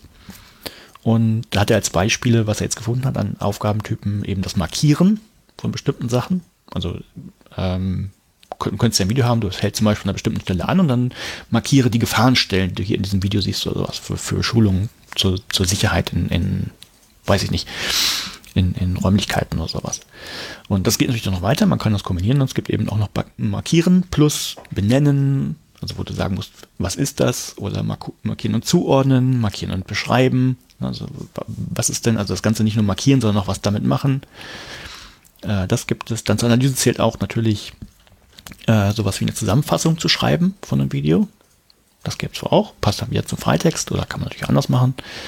Ähm, Extrakt gibt es wohl als Aufgabentyp. Da geht es einfach darum, Wichtiges herauszufiltern und herauszunehmen. Ja, das haben wir zur Analyse. Dann die dritte Kategorie, die er gebildet hat, die nennt er Vorhersage. Das heißt, kann man sich im Prinzip so denken, ähm, entweder man hat die Frage vor dem Video oder das Video läuft einen Moment an und stoppt dann und dann soll man sagen, was wird wohl als nächstes passieren. Und das kann man auch mit, mit Freitext machen und Multiple Choice. Und äh, fand ich übrigens ganz spannend, dieses Prinzip. Ich glaube, das kann man äh, relativ häufig benutzen eigentlich. Wenn man nicht immer nur alles erklären will, sondern Leute auch ins Denken bringen will, so stellt euch das vor, wie könnte es weitergehen? Das kann ja sowohl bei mathematischen Sachen gehen, wie auch bei, bei anderen Sachen. Ja, bei chemischen stelle ich mir gerade vor, ne? Welche Farbe nimmt das an? Mhm, also, ja, genau, zum Beispiel. Ja. Genau. Ähm, dachte ich auch, da habe ich eigentlich, eigentlich trivial, aber habe ich vorher auch noch nicht gedacht, dass man das wirklich ganz gut benutzen könnte. Ähm, und das nächste, was auch jetzt deutlich über das hinausgeht, was eben so als reine Wissensabfrage bezeichnet werden kann, das ist, nennt er Anreicherung. Da geht's dann eben, ja, das, was du auch gesagt hast, das ist sein Thema wahrscheinlich, die Videoannotation, also wo es darum geht, ähm, entweder für sich oder zusammen mit anderen Kommentare an Videos äh, zu setzen, äh, bestimmte Sachen zu verlinken. Ähm, ja, das geht halt auch noch. Also eine ganze Menge Sachen, die man machen kann. Und ähm, am Ende hatte das Ganze, ja, ich finde ein bisschen umständlich, aber er hat, hat versucht, alles in eine Tabelle zu kriegen. Ich glaube, das ist bei dem, dem, dem Seitenformat geschuldet, also, aber versucht hat, alles auf eine Seite zu kriegen. Ähm, das macht es ein bisschen umständlich. Aber er hat dann eben die ganzen Aufgabentypen, die ich jetzt gerade genannt hat, hat er quasi auf ähm, äh, in, in, in, in, Zeilen gepackt und dann verschiedene Spalten dazu gepackt, wo er eben gesagt hat, so für welches ähm, Lernziel eignet sich das denn? Da hat er einfach, ähm, ja, wer es nicht kennt, Taxonomiestufen von Bloom, äh, also die kom kognitiven Kompetenzen, da kann man sagen, es fängt irgendwie an mit dem, ich kenne etwas oder ich weiß etwas, das sind, äh, da muss ich dann nur Sachen benennen, wie, wie heißt diese Stadt, von äh, wo dieses Denkmal steht zum Beispiel, da muss ich das mal wissen und benennen. Das ist das Einfachste. So Faktenwissen. Und das geht eben über Verstehen, Anwenden bis hin zur Analyse, was wir eben auch gerade hatten, was dann deutlich schwieriger ist. Da hat er dann kurz ähm, eingeschätzt, okay, dieser Aufgabentyp eignet sich dafür. Ähm, so von der didaktischen Seite hat er gesagt, wie groß ist der Erstellungsaufwand, ist der klein, ist der mittel, ist der groß? Also weil ähm, so eine Multiple-Choice-Frage ist halt schnell gemacht, aber es wird dann halt deutlich schwieriger, damit eben äh, die Analyse zum Beispiel zu erfassen. Deshalb ist das wichtig. Äh, er hat noch markiert, was hat er noch markiert? Ähm, ob sich für die Kollaboration eignet. Ne, also Multiple-Choice-Fragen ist ja typischerweise eher so, was mache ich für mich? Bei Videoannotationen kann das für mich sein, aber es kann natürlich auch Annotationen mit anderen zusammen sein, wo ich sehe, was der andere gemacht hat und vielleicht sogar darauf reagieren kann und ähm, das ergänzen kann, kommentieren kann wieder. Das heißt, dass man vielleicht sogar in so einen Diskurs kommt. Ähm, und noch den Punkt, äh, was, achso, Trennung von Aufgaben und Lösung. Ich habe gerade überlegt, was bedeutet das, aber ich, äh, wenn ich die Aufgabe ähm, bearbeitet habe, sehe ich sofort die Lösung oder kriege ich die hinterher oder kann ich das wahlweise stellen. Das hat er da auch noch markiert. Oder ja. Und das, das war es tatsächlich schon. Also das Paper war jetzt nicht so lang. Aber es kam mir zumindest nicht so lang vor, vielleicht war das Deutsche dann doch einfacher. Und das war so sein Ergebnis. Also David, wenn du ähm, das haben möchtest, du, du kannst dir, oder wenn, wenn das so Service Reading war, ich glaube, den Theorieteil kannst du dir tatsächlich sparen und dir nur das letzte Kapitel angucken. ähm, wo du, wenn du Anregungen brauchst, welche Aufgaben du ähm, in, vielleicht noch nicht benutzt hast in Videos und mal so eine Idee brauchst, okay, jetzt könnte ich mal ausprobieren und dann auch ein bestimmtes Szenario hast. Im Prinzip kannst du jetzt die Tabelle nehmen und sagen, okay, ich habe das Szenario, ich will zum Beispiel ähm, in dem Video die Analyse irgendwie von, von dem Thema hinkriegen, welche Aufgabentypen eigentlich dafür, kannst einfach durchgehen, zack. Ah, der Aufgabentyp und hoffentlich kann deine Software das dann. Das kommt natürlich noch dazu. Ja. Das war das Paper, sehr kurz heute. Sehr, sehr cool trotzdem. Also ich habe das, äh, weil, weil ja der Tweet kam, hatte ich das auch überflogen. Ähm, sowohl das Paper als auch die gesamte, den gesamten Tagungsband da oder, oder ähm, ich weiß gar nicht, ob es zu einer Tagung war oder, oder so herausgeben würde.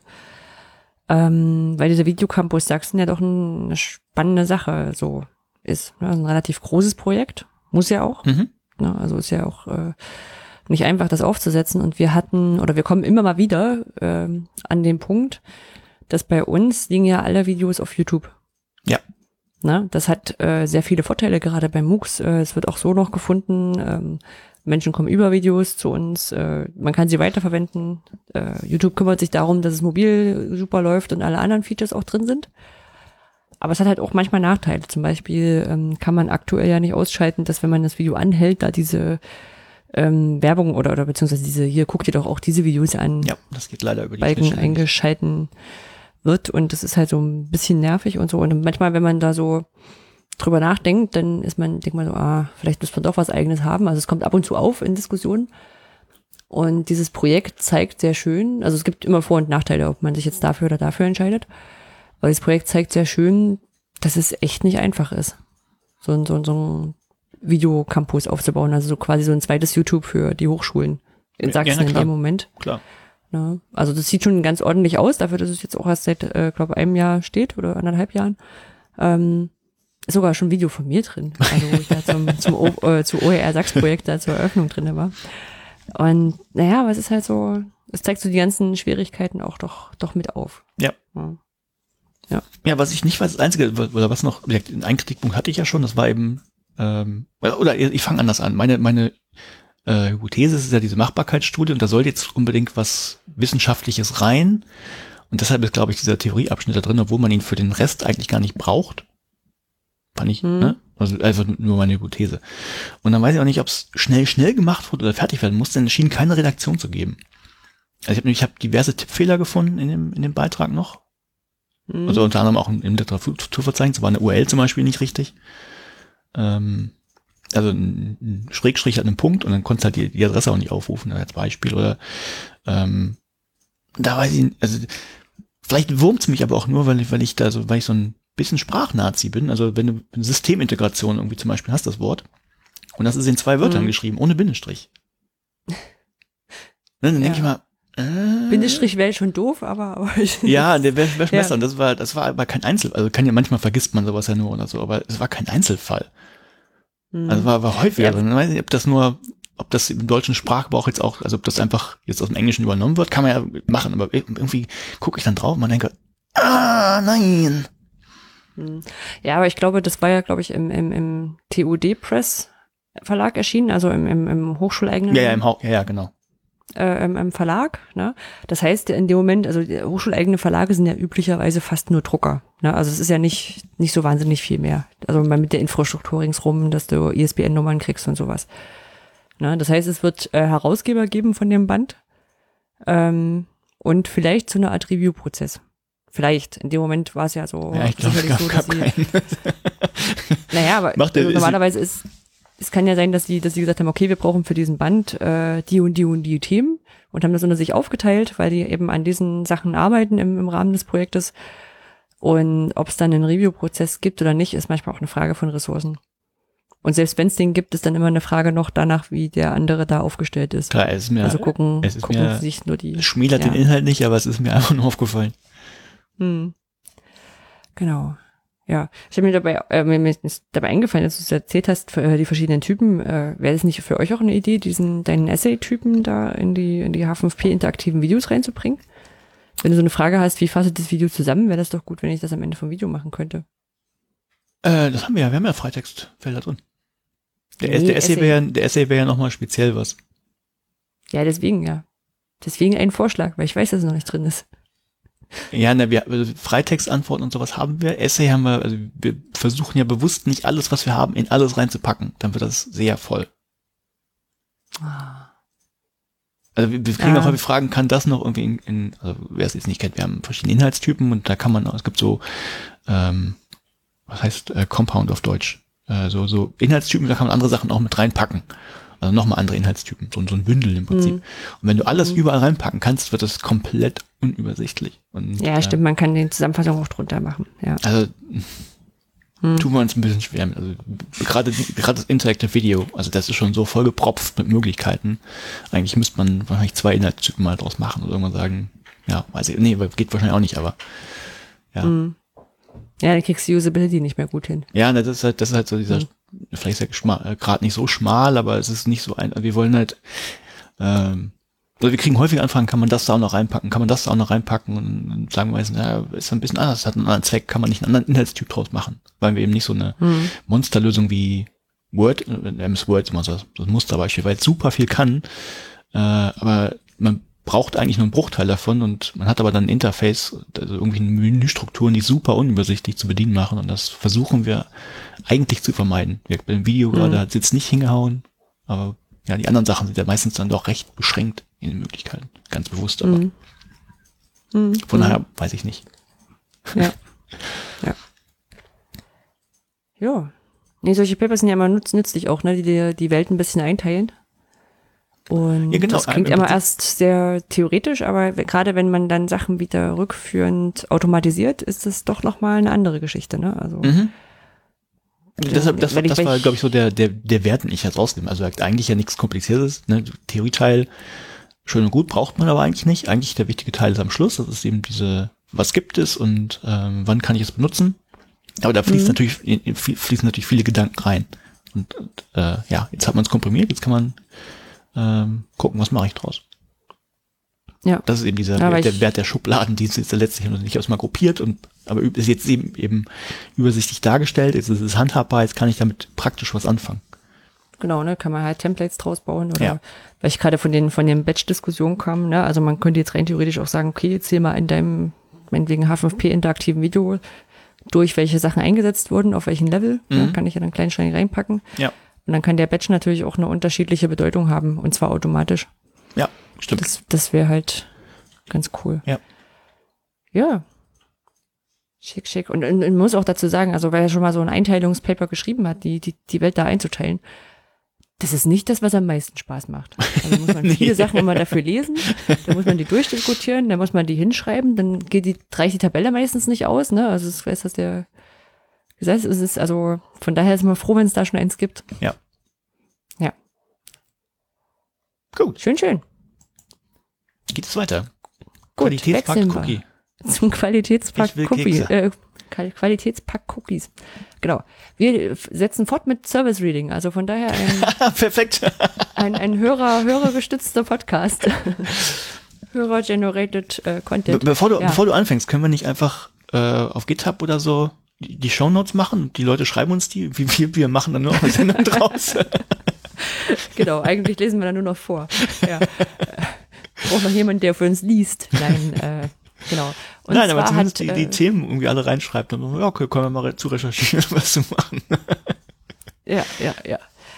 Genau, ähm, ich fange mal andersrum an. Ich habe mal überlegt, das war zum EduCamp 2013, hat Henning Wötzel-Herber, ähm, aka at Plastikstuhl auf Twitter, damals einen, einen sehr Welches- unterhaltsamen war das? Beitrag. Bitte? Ach, ich weiß, welches das In war. Hamburg. Das war Hamburg, oder? In Hamburg. Das war damals, das ganz kurz ich weiß, worum es geht. Ja, genau. Keine Äh, Bildung hatten ohne ganz- Kuchen. Ganz kurzen Beitrag, keine Bildung ohne Kuchen, das Kuchenpädagogische Manifest oder so gehalten. Also im Sinne von, oder so stand im Titel, das habe ich jetzt nicht gemeint. Ähm, der, ähm, also weil er, weil er so festgestellt hat, dass es bei Bildungseinrichtungen und Weiterbildungseinrichtungen doch sehr häufig Kuchen gibt. Und er hat auch selber noch so, einen- so einen Blog, der ist irgendwie laufend Kuchen futtern oder so. Also, weil, wo er, wo er mal Fotos von den Kuchen gemacht hat, die so in, in so einem Alltag so auftauchen im Büro.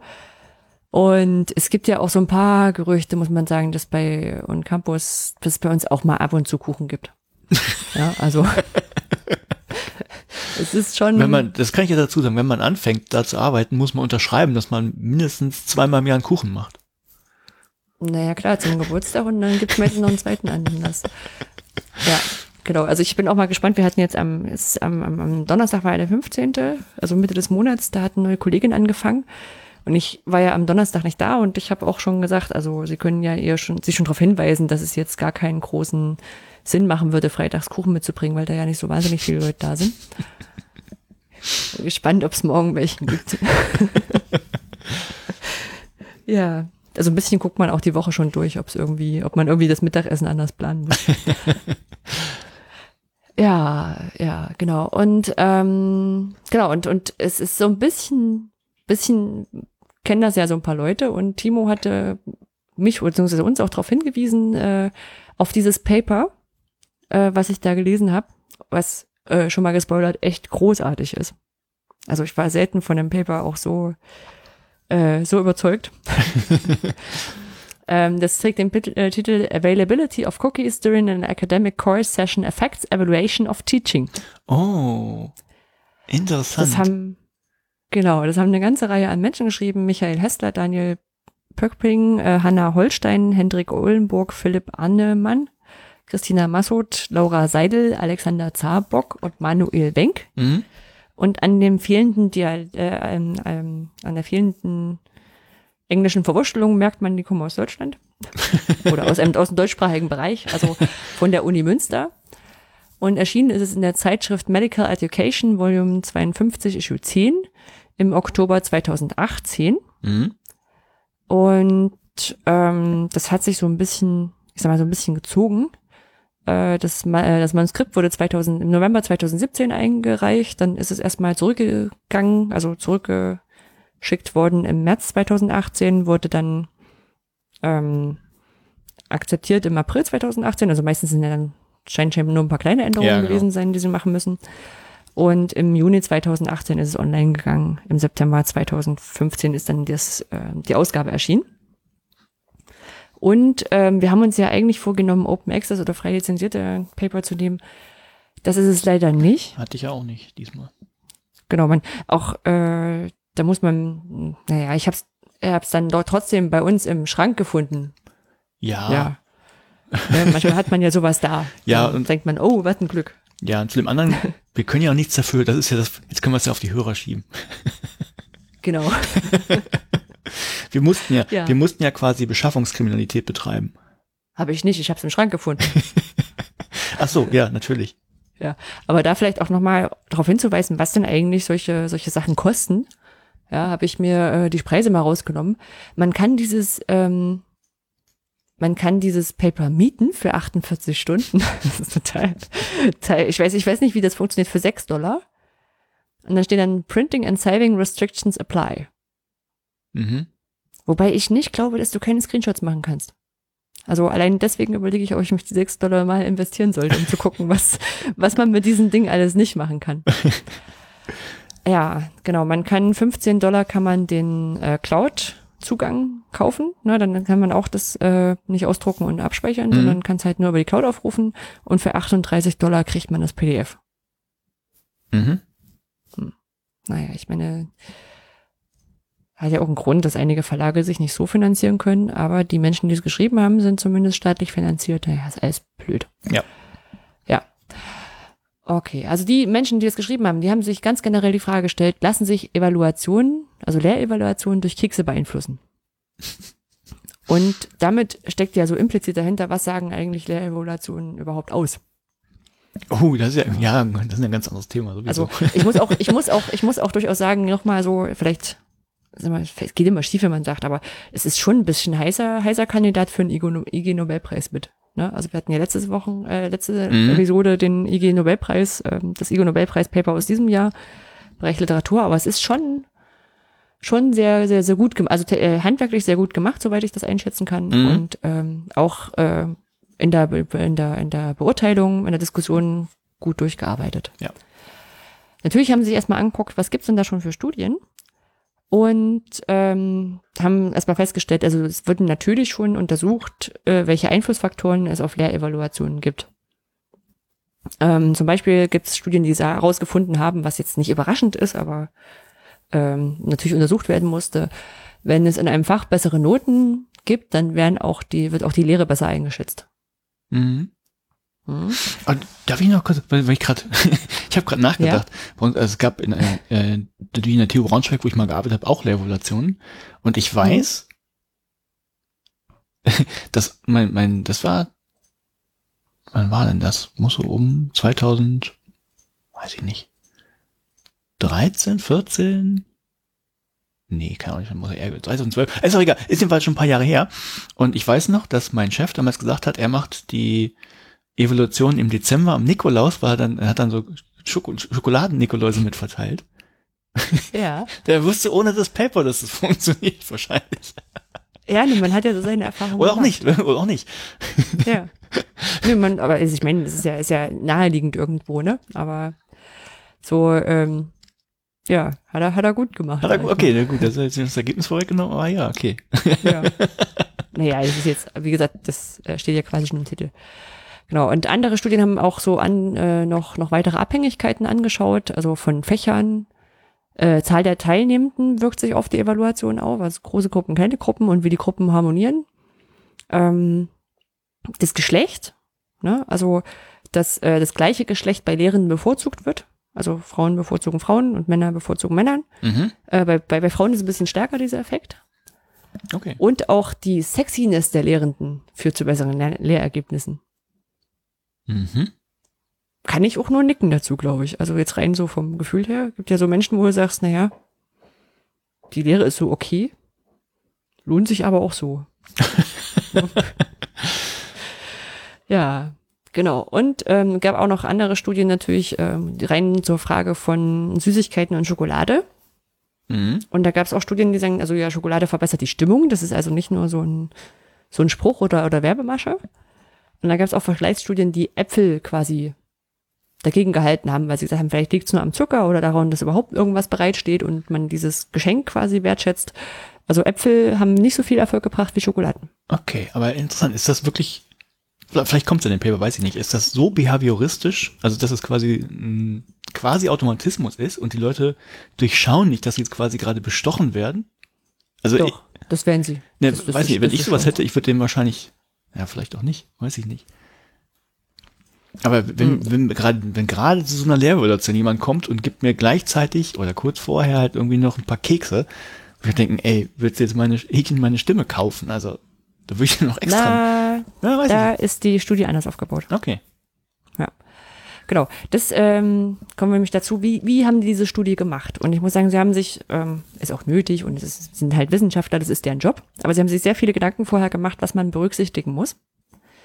Äh, und als erstes sind sie zum Ethikkomitee der Uni Münster gegangen. und äh, weil ähm, sie wollten nicht, dass die Studierenden wissen, dass sie an einer Studie teilnehmen. Normalerweise, wenn du Studien mit Studierenden durchführst, und das passiert relativ oft, weil in so Hochschulen Studierenden echt gut verfügbar sind, Ja. Ähm, dann, dann sagst du denen, wir haben eine Studie, wir laden sie ein, wir geben ihnen vielleicht sogar Aufwandsentschädigung dafür oder sowas, ne? Und das wollten die alles nicht machen. Die wollten nicht, dass die Studierenden wissen, dass sie an einer Studie teilnehmen, weil die dann beeinflusst werden. Mhm. Und dafür mussten sie zum Ethikkomitee und zum Deutschen Register für klinische Studien und haben das abgesegnen lassen. Die Okay. haben gesagt, sind so wahrscheinlich so, ja, Kekse kriegen sie, na gut, okay, das kann, ist nicht so schädlich. Bei Alkohol wäre es vielleicht anders gewesen. Ne? Also. Genau. Und sie haben sich angeguckt, ähm, 118 Studierende im fünften Semester. Aus denen war später äh, 112 vollständige Fragebögen ähm, sind da rausgekommen. Äh, also sechs haben es irgendwie, haben über, über mehr als zwei fehlende Fragen gehabt. Das war das Kriterium, wann ein Fragebogen aussortiert wurde. Mhm. Ähm, das Ganze hat in der Zeit stattgefunden vom 15. bis 30. Mai 2017, also letztes Jahr. Und das Ganze war im Kurs, also Englisch Course, ich nehme an, so eine Art Seminar, Notfallmedizin. Mhm. Die haben dort vier Präsenztermine und sind in sehr kleinen Gruppengrößen bis zu sechs Studenten zusammen zu diesen Präsenzterminen. Und sie haben diese Studierende, haben sie auf, zufällig aufgeteilt in 20 Gruppen und haben 20 Cookie Groups gemacht, also Menschen, die dann Kekse gekriegt haben. Mhm. und zehn als Kontrollgruppe daneben, weil sie müssen ja, also wenn sie sagen, das äh, ist besser, die Lehrerevaluation sind besser oder Ja, schlechter, dann da brauchst du müssen sie ja wissen, als was. Ja. Ja. brauchen sie einen Vergleich. Sie haben zwei experienced Teachers genommen, also erfahrene Dozierende, die ähm, halt sich in dem Fach gut auskennen, dass man es halt nicht irgendwie durch Erfahrung äh, begründen kann. Und von den Dozierenden war jeweils ein männlicher Dozent und eine weibliche Dozentin dabei, um diesen, diesen Geschlechterunterschied auszu, Mhm. rausrechnen zu können. Ja. Ja. also jede von, von diesen Dozenten hat äh, fünf Gruppen übernommen. Und eine, eine Ja, Person also war zehn solche, attraktiv, die andere hässlich, oder? Nee, ich glaube, das war zumindest subjektiv ähnlich eingeschätzt. Also es stand nicht drin, leider konnten wir keinen hübschen Dozenten finden oder so. ich weiß nicht. Ja. Genau. Sie haben diese Studie zum ersten Präsenztermin durchgeführt von diesen von diesen vier Präsenzterminen auch, um die Fehlerquote zu verringern. Mhm. Da haben sie gesagt, nehmen wir einen Termin raus. Ja. Der hat stattgefunden zwischen 14 und 16 Uhr. Mhm. Ja, also weil es ja so ein bisschen auch davon, davon abhängig ist, wenn man eher so Vormittagsschokolade, Nachmittagsschokolade. Dann haben sie einen Abschnitt drin, wo sie sich überlegt haben, welche und wie viele Kekse sie bereitstellen. haben dann so Chop, äh, Chocolate Chip Cookies genommen. Ne? Das sind so diese, diese, diese einfachen Kekse da mit diesen Schokoladentropfen drin. Mhm. Ähm, um möglichst viele Geschmäcker zu treffen, haben sie gesagt. also Kekse mit Schokolade. Ja. Sie haben 500 Kek Gramm Kekse bereitgestellt und haben das damit begründet. Für jeden? Nee, für die Gruppe. Aber selbst das waren halt so viele, dass es halt nicht nur, ähm, nicht nur so ein paar war, wo man sagt, naja, da kann ich jetzt nicht so viele davon essen, weil das reicht ja nicht für alle. Aha. Ja, also, dass, dass man sich halt nicht deswegen zurückhält. Ja, genug für alle. Ja. Man, man kennt das ja, ne? Man kommt irgendwie in ein Meeting äh, und kriegt dann so ein, so ein kleiner Teller, drei Kekse für 20 Leute, dann nimmst du natürlich keinen, weil du höflich bist. Und die Dozierenden, denen wurde auch erlaubt, also die, die, die erstmal wurden sie angewiesen, das hinzustellen und dann zu sagen, ich habe ein paar Kekse gekauft. Mhm. Mehr haben sie dazu, an, dazu nicht gesagt, ne? Also sich so diesen, hier, ich bin super nett oder ich bin super böse oder wie auch immer.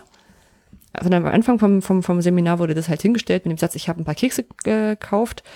Und es wurde ihnen erlaubt, am Anfang einen Keks zu essen, also den Dozierenden, damit man dieses, ich nehme den ersten Keks, Aha. diese Barriere quasi Ja. überwindet. Ja. Ne? So. Genau, und dann das hat das Seminar stattgefunden gefunden und dann haben sie den Fragebogen mit 38 Items bekommen. Na, also es ist nicht so, wie du vorhin gesagt hast, man merkt ja, dass man bestochen wird, äh, so nach dem Motto, hier ist der Fragebogen und hier habt ihr noch ein paar Kekse dazu. ja. ja, sondern es ist ähm, so gewesen, dass es halt so zum Seminar dazugehörte und auch zum ersten Seminar, man hat ja jetzt nicht festgestellt, oh, die hat beim ersten Mal Ja, ich gerade sagen, mitgebracht. sonst könnte man noch, noch so eine, das ist aber auffällig, dass es heute Kekse gibt und sonst nicht. Genau, genau, ne? Und dann gab's halt den Fragebogen Ja. danach. Ja. Äh, die meisten mit so einer siebenstufigen Likert-Skala, also wo man von, von gar nicht bis sehr viel sich entscheiden Ja. Und ähm, sie wurden gefragt auch nach dem Alter, nach Größe und Gewicht, was ich sehr spannend fand, weil sie haben den BMI noch ausgerechnet.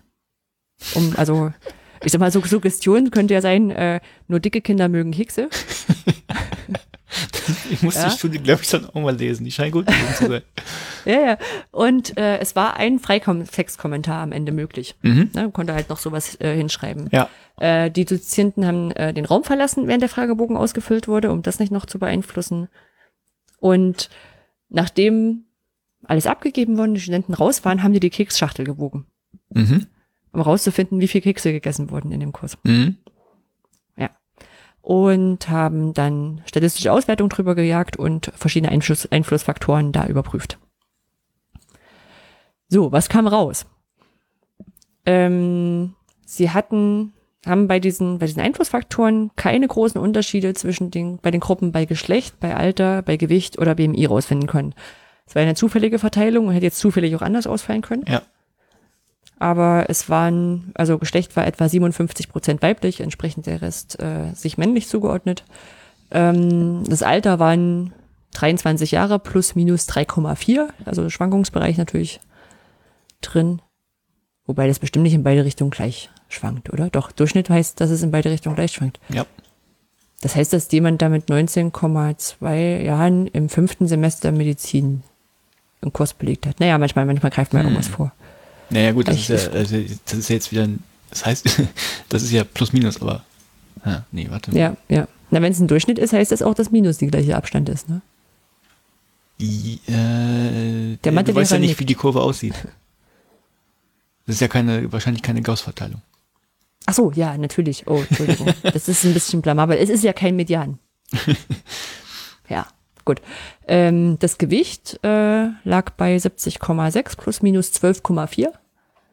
Also je nachdem, ob das alles Mädchen oder Jungs sind, das sind jetzt Medizinstudenten jetzt offenbar nicht die die unsportlichsten. Aber man weiß auch nicht, wie groß die sind. Naja, ich nehme es zurück. Aber vielleicht sind es alles große Dicke, äh, kleine Dicke. Nein, äh, der BMI lag bei 22,2 im Schnitt plus minus 3,6. Ist das viel? Keine Ahnung. Oh, ja, sind, Was heißt das? Naja, ich, ich glaube, so normal, in einem normalen liegt man so zwischen 20 und 25, 24, Okay. 23, Bon, klingt ja. 24. Ja, Ja. genau. Also ist schon, also mit, mit, mit 25,8 wäre dann quasi, wenn man das komplette Plus nimmt, das ist schon, ist schon ordentlich. Also ist schon nicht, nicht mehr ganz dünn. Genau. Aber ist jetzt auch keine, keine Wertung, sondern einfach eine Feststellung. Ja. Genau. In den Cookie Groups wurden durchschnittlich 68 Gramm plus minus 26 Gramm pro Student gegessen. Das heißt 3,4 Kekse, äh, 3,6 Kekse im Schnitt.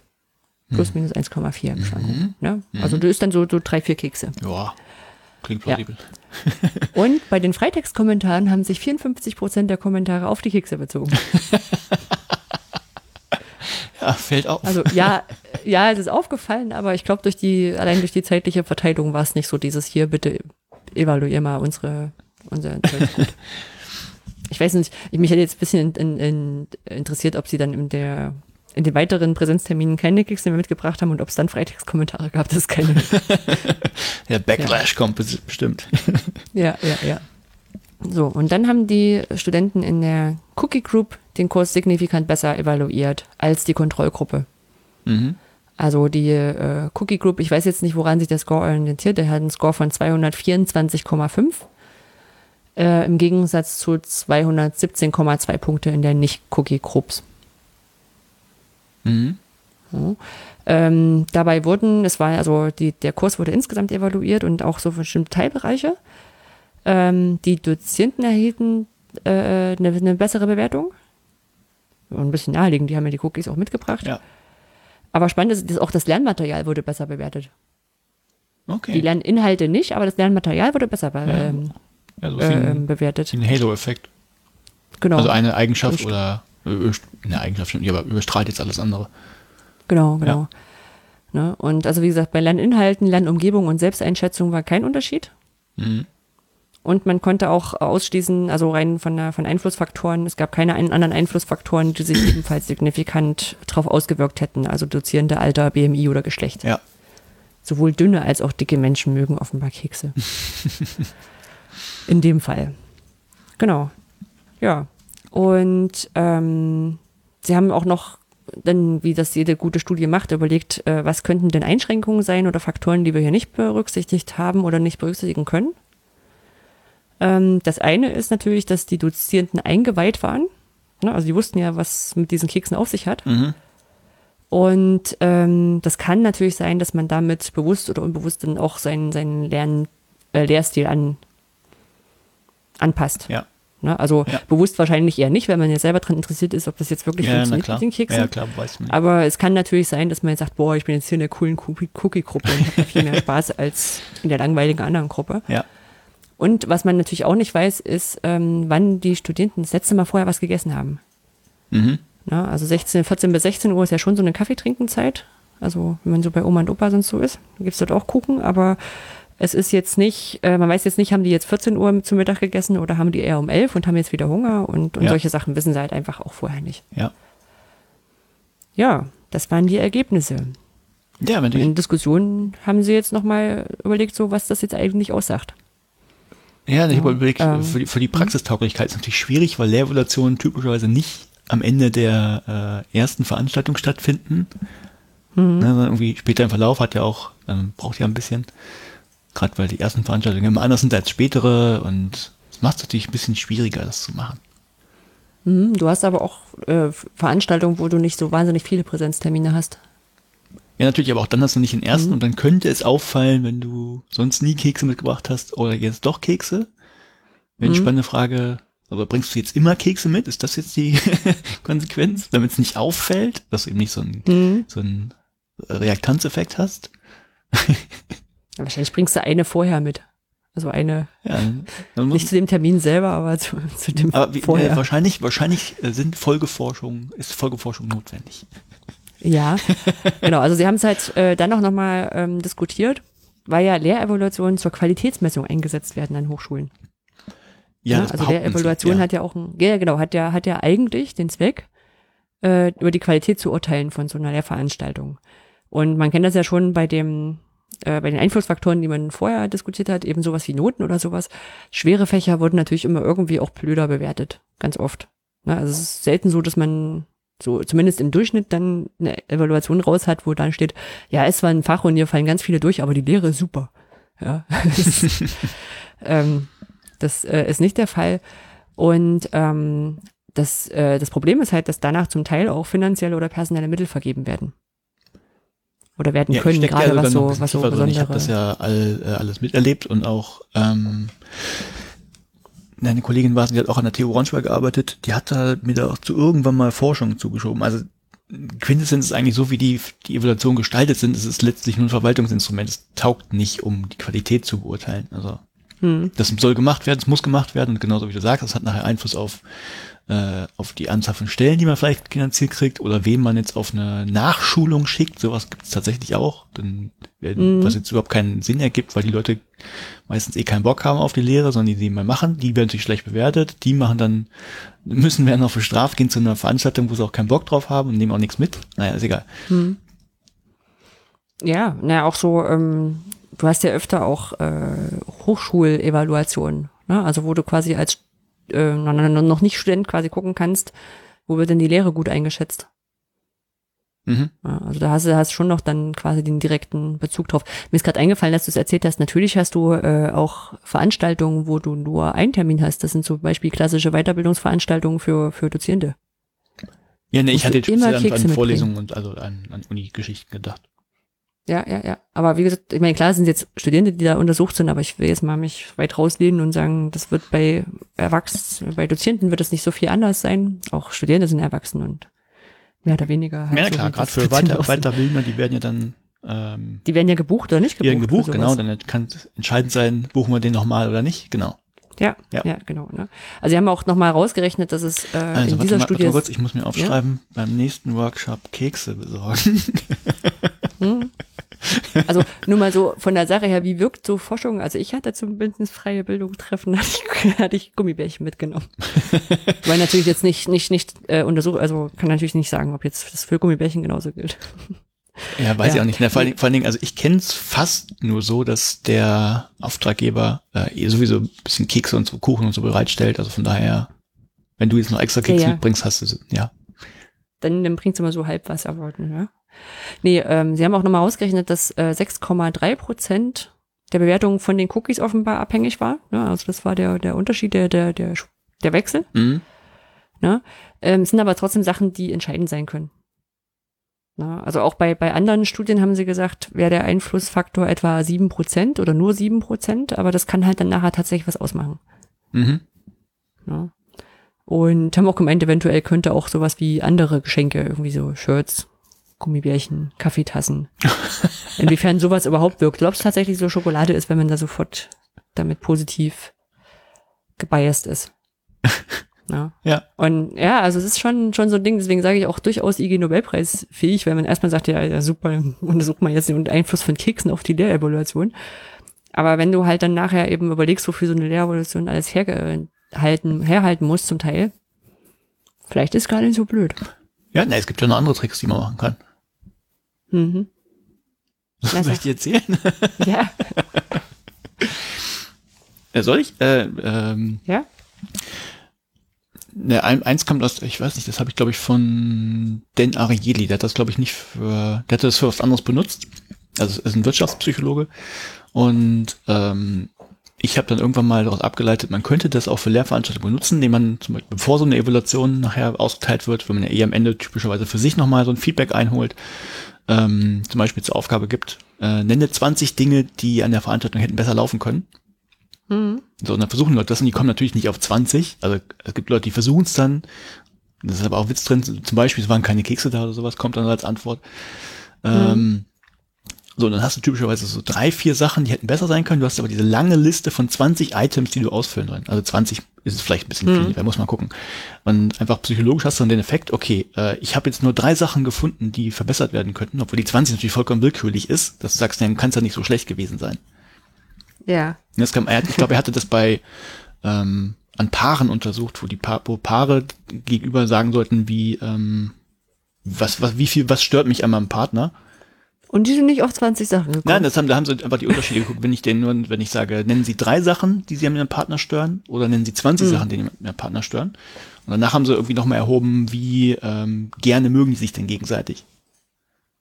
ah. Ne, verstehst du? Das, das war, glaube ich, die Ja. Studie, die Denarielli irgendwie mal gemacht hatte. Das habe ich dann nur für mich adaptiert. Ich habe allerdings keine, keine validen Ergebnisse.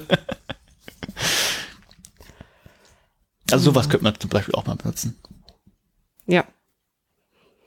Ja. Dann kann man sich Na, es ist immer so, sein hm, Paket so ein bisschen.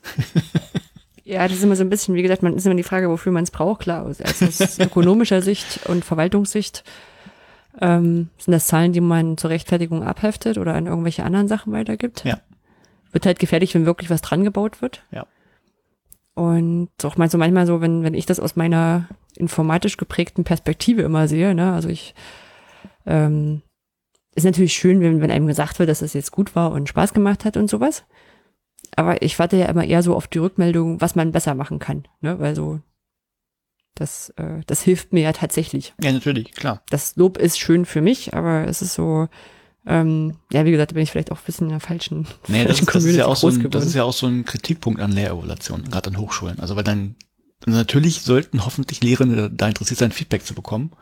Dann ist es Mhm. aber eh unsinnig, das nur an einem festen Zeitpunkt zu machen, gerade weil es ja immer am Ende des Semesters ist, wo du dann auch nichts mehr ändern kannst. Ne, es ist zu spät. Ja. Eigentlich muss man es eben zu verschiedenen Zeitpunkten machen, damit man, also früh machen, damit man gegensteuern kann. Idealerweise auch an verschiedenen Zeitpunkten. Ne, So, und viele haben irgendwie den, den Gedanken, na ja, es gibt ja schon diese Lehrevaluation, dann brauche ich es gar nicht mehr machen. Das ist ja schon dafür da. Mhm. Ja, ja. Mhm. Mhm. Ja. Ja. Ja, Gut. wie gesagt, Ja, sehr schönes Paper, werde den ich, werde ich mir auf jeden Fall mal angucken. Kommen wir zur nächsten Kategorie, Fundgrube alt entfernen. Ja, du hast, glaube ich, wieder Tools rausgesucht, ne? Oder rausgesucht Genau. bekommen. Also ich habe mir, also geliefert ich. Äh, die Kategorie Nele hat Sachen gepostet und geschickt. Äh, Nele Hirsch ähm, vom E-Bildungslabor ähm, ist, äh, hat einerseits einen ganz tollen Newsletter und andererseits postet sie auch ganz viele Sachen auf Twitter, die mich immer wieder ähm, zu, zu auf Tools stoßen, die ich erstmal meistens gar nicht brauche, aber irgendwann vielleicht, vielleicht doch. Außerdem ist es immer gut, welche zu kennen. Ähm, und da hat sie aus dem Modsfest, also sie war beim Mozilla Festival in London, Mhm. glaube ich, hat sie ähm, die Hacksto- Hackastory Tools gepostet. Also tools.hackastory.com, wir packen das auch in die Shownotes. Ähm, das sind Tools, die dafür gedacht sind, äh, Storytelling, ähm, das Storytelling in verschiedenen Szenarien besser zu unterstützen. Die eignen sich aber auch für ganz viele andere Sachen. Ja, und da sind kleine Was muss ich Tools mir drin. vorstellen, genau, unter dem, Es sind, es sind wirklich zum Teil äh, ganz einfache Sachen dabei, um, um Sachen grafisch besser aufzubereiten, um Ton besser aufzubereiten, mhm.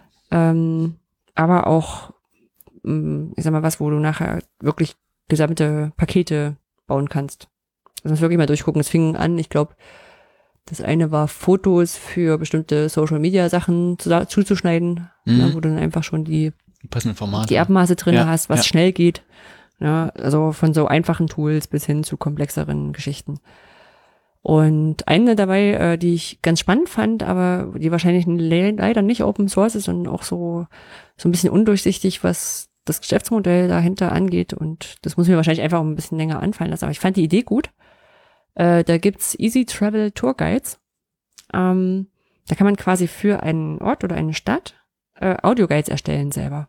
Mhm. Ne, man kann die aufnehmen, kann dazu Sachen erklären und kann dann so eine Route durch das, durch den Ort machen und den kann man hochladen und man kann es natürlich auch runterladen, wenn man in dieser Stadt ist und sich da ähm, durchnavigieren möchte. Ja. Das könnte man jetzt auch für verschiedene andere Sachen machen. Ne? Also ihr könnt auch einen Audioguide äh, durch das Institut machen und an den verschiedenen Stationen vorbei und, und Menschen vorbei und den Leuten erzählen, was, was die Menschen so machen. Mhm. Meine, da muss man nicht mehr mit denen reden, wenn man denen eine Tour gibt. Nein. also ich fand die, die Aufmachung sehr hübsch und auch die, also die Idee einfach zu sagen, ich an den verschiedenen Stellen äh, einen Tonschnipsel hochladen. Äh, oft waren die auch noch mit so ein bisschen Bild und Text ähm, unterlegt. Fand ich ganz cool. Ja. ja. Genau, und eine zweite Sache, die habe ich, ähm, die hat jetzt, hat jetzt Nele gepostet, weil sie auf der Bits und Bäume Konferenz ist, war. Wie spät haben wir? Wahrscheinlich war. Ähm, und zwar ist dieses die GLUR Challenge. GLUR Das Challenge steht für Global Learning OER Challenge. Ich klicke mal drauf. Es ist ein Wettbewerb für Akteure und Akteurinnen aus dem, aus der Zivilgesellschaft und Bildungsinstitutionen zur Erstellung von OER zum globalen Lernen. Ja, und globalen Lernen, ähm, ich habe es so nur so halb verstanden, aber es ist schon dafür da, einfach um das Leben in der Welt besser zu machen. Mhm. Ja, also klar macht Mathe auch das Leben in der Welt besser, aber ich glaube, so, so im Hinterkopf war eher sowas wie ähm, nachhaltige Nutzung von Wasser oder sowas. Ja, musst du verrechnen können. Ja, natürlich. Ja, also ähm, ich glaube genau deswegen, weil es halt eben nicht so offensichtlich ist, ist das auch ganz gut, das mal noch als Themenfeld aufzumachen. Also ich glaube, es geht viel um, um Ökologie und Globalisierung. Mhm. Ne? Und ähm, dahinter staut, steht äh, laut dem Impressum, dass die, die ewig, also eine Welt-Internet-Konferenz, so, so ein mehr oder weniger Zusammenschluss von so ein paar NGOs, die sich jetzt auch mit so offenen Lernen und Zeug, also auch offenen Lernen und Zeug beschäftigen. Ich weiß jetzt nicht, wie inwiefern das deren Hauptgrund ist, aber da habe ich jetzt schon ein zweites Mal höher gehört. Ähm, und über die Einreichung entscheiden stand drin Heike Jäger vom Portal Globales Lernen, Luca Mollenhauer vom, äh, von der Infostelle OER, also OER-Info, äh, Nele Hirsch vom EDI Bildungslabor und Mandy Schütze von, von der Zentrale für Unterrichtsmedien zum. Mhm. Äh, also auch Menschen, die ich, also Heike Jäger kenne ich glaube ich noch nicht, aber den Rest kenne ich, die sind cool. Und es gibt, äh, steht drin, es gibt Barpreise für insgesamt 500 Euro. Also man macht's nicht fürs Geld, sag ich mal so. Ja. Ne? Ja. Also, aber das äh, ist ja auch nicht schlimm. Ich sag mal, die OER-Awards waren auch nicht mit Geld hinterlegt, Nee. äh, sondern die Sichtbarkeit ist ja das, was da führt. Genau. Also und das Buch von Jöran gibt's auch noch zu äh, Was ist OER? Ha. Von daher, ähm, wenn ihr was habt in dem Bereich, wo ihr euch zuordnen könnt, äh, reicht es doch ein. Ist bestimmt cool. Ja, Ich habe auch schon überlegt, so ob ich mal am Montag nochmal angucke, was mit globalen Lernen tatsächlich zu tun ist. Weil ich könnte mir vorstellen, dass der Klimamug vom WWF da ganz gut ja, passen ich glaub, könnte oder sowas. Ja, wobei ich sagen muss, es klingt schon so ein bisschen so, als könnte man so kleineren Akteuren, also WWF ist nur kein kleiner Akteur, da auch das Feld mitgeben, aber mal gucken, was da alles dazu gehört. Ja, klingt spannend. Ja. Und dann habe ich dir gestern auf Twitter noch empfohlen, weil ich den eigentlich total witzig fand. Es gibt einen Twitter-Bot, at Learn in Style, ähm, weil ja Lernstile immer so, naja, Lernstile hatten, haben Menschen mal erfunden. Die haben gesagt, es gibt den, den, den, äh, den visuellen, den auditiven und den kinästhetischen Lerntypen. Ne? Und dann haben angefangen, Leute sich da einzuordnen und haben gesagt, okay, ich bin aber nur der visuelle Lerntyp. Und dauert es noch etwa, weiß ich nicht, zehn Jahre, bis die Leute angefangen haben rauszufinden, dass es überhaupt nicht stimmt.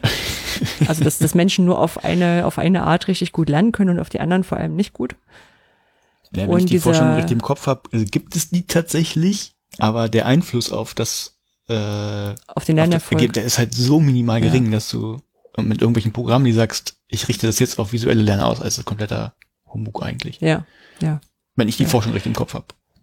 Ja, genau. Ne? Also es ist halt so, auch so nach Motto, jetzt bloß, weil ich sonst gerne Videos gucke, ist Podcast trotzdem was für mich und Ja. so, ne? Also das Ja. sind die Sachen, die da dahinter stecken. Ähm, genau, und der sagt, also diesen, dieser Titterbot geht dann davon aus, sagt so, ja, warum soll man denn jetzt bei diesen drei Typen aufhören und wir erfinden einfach noch ein paar mehr.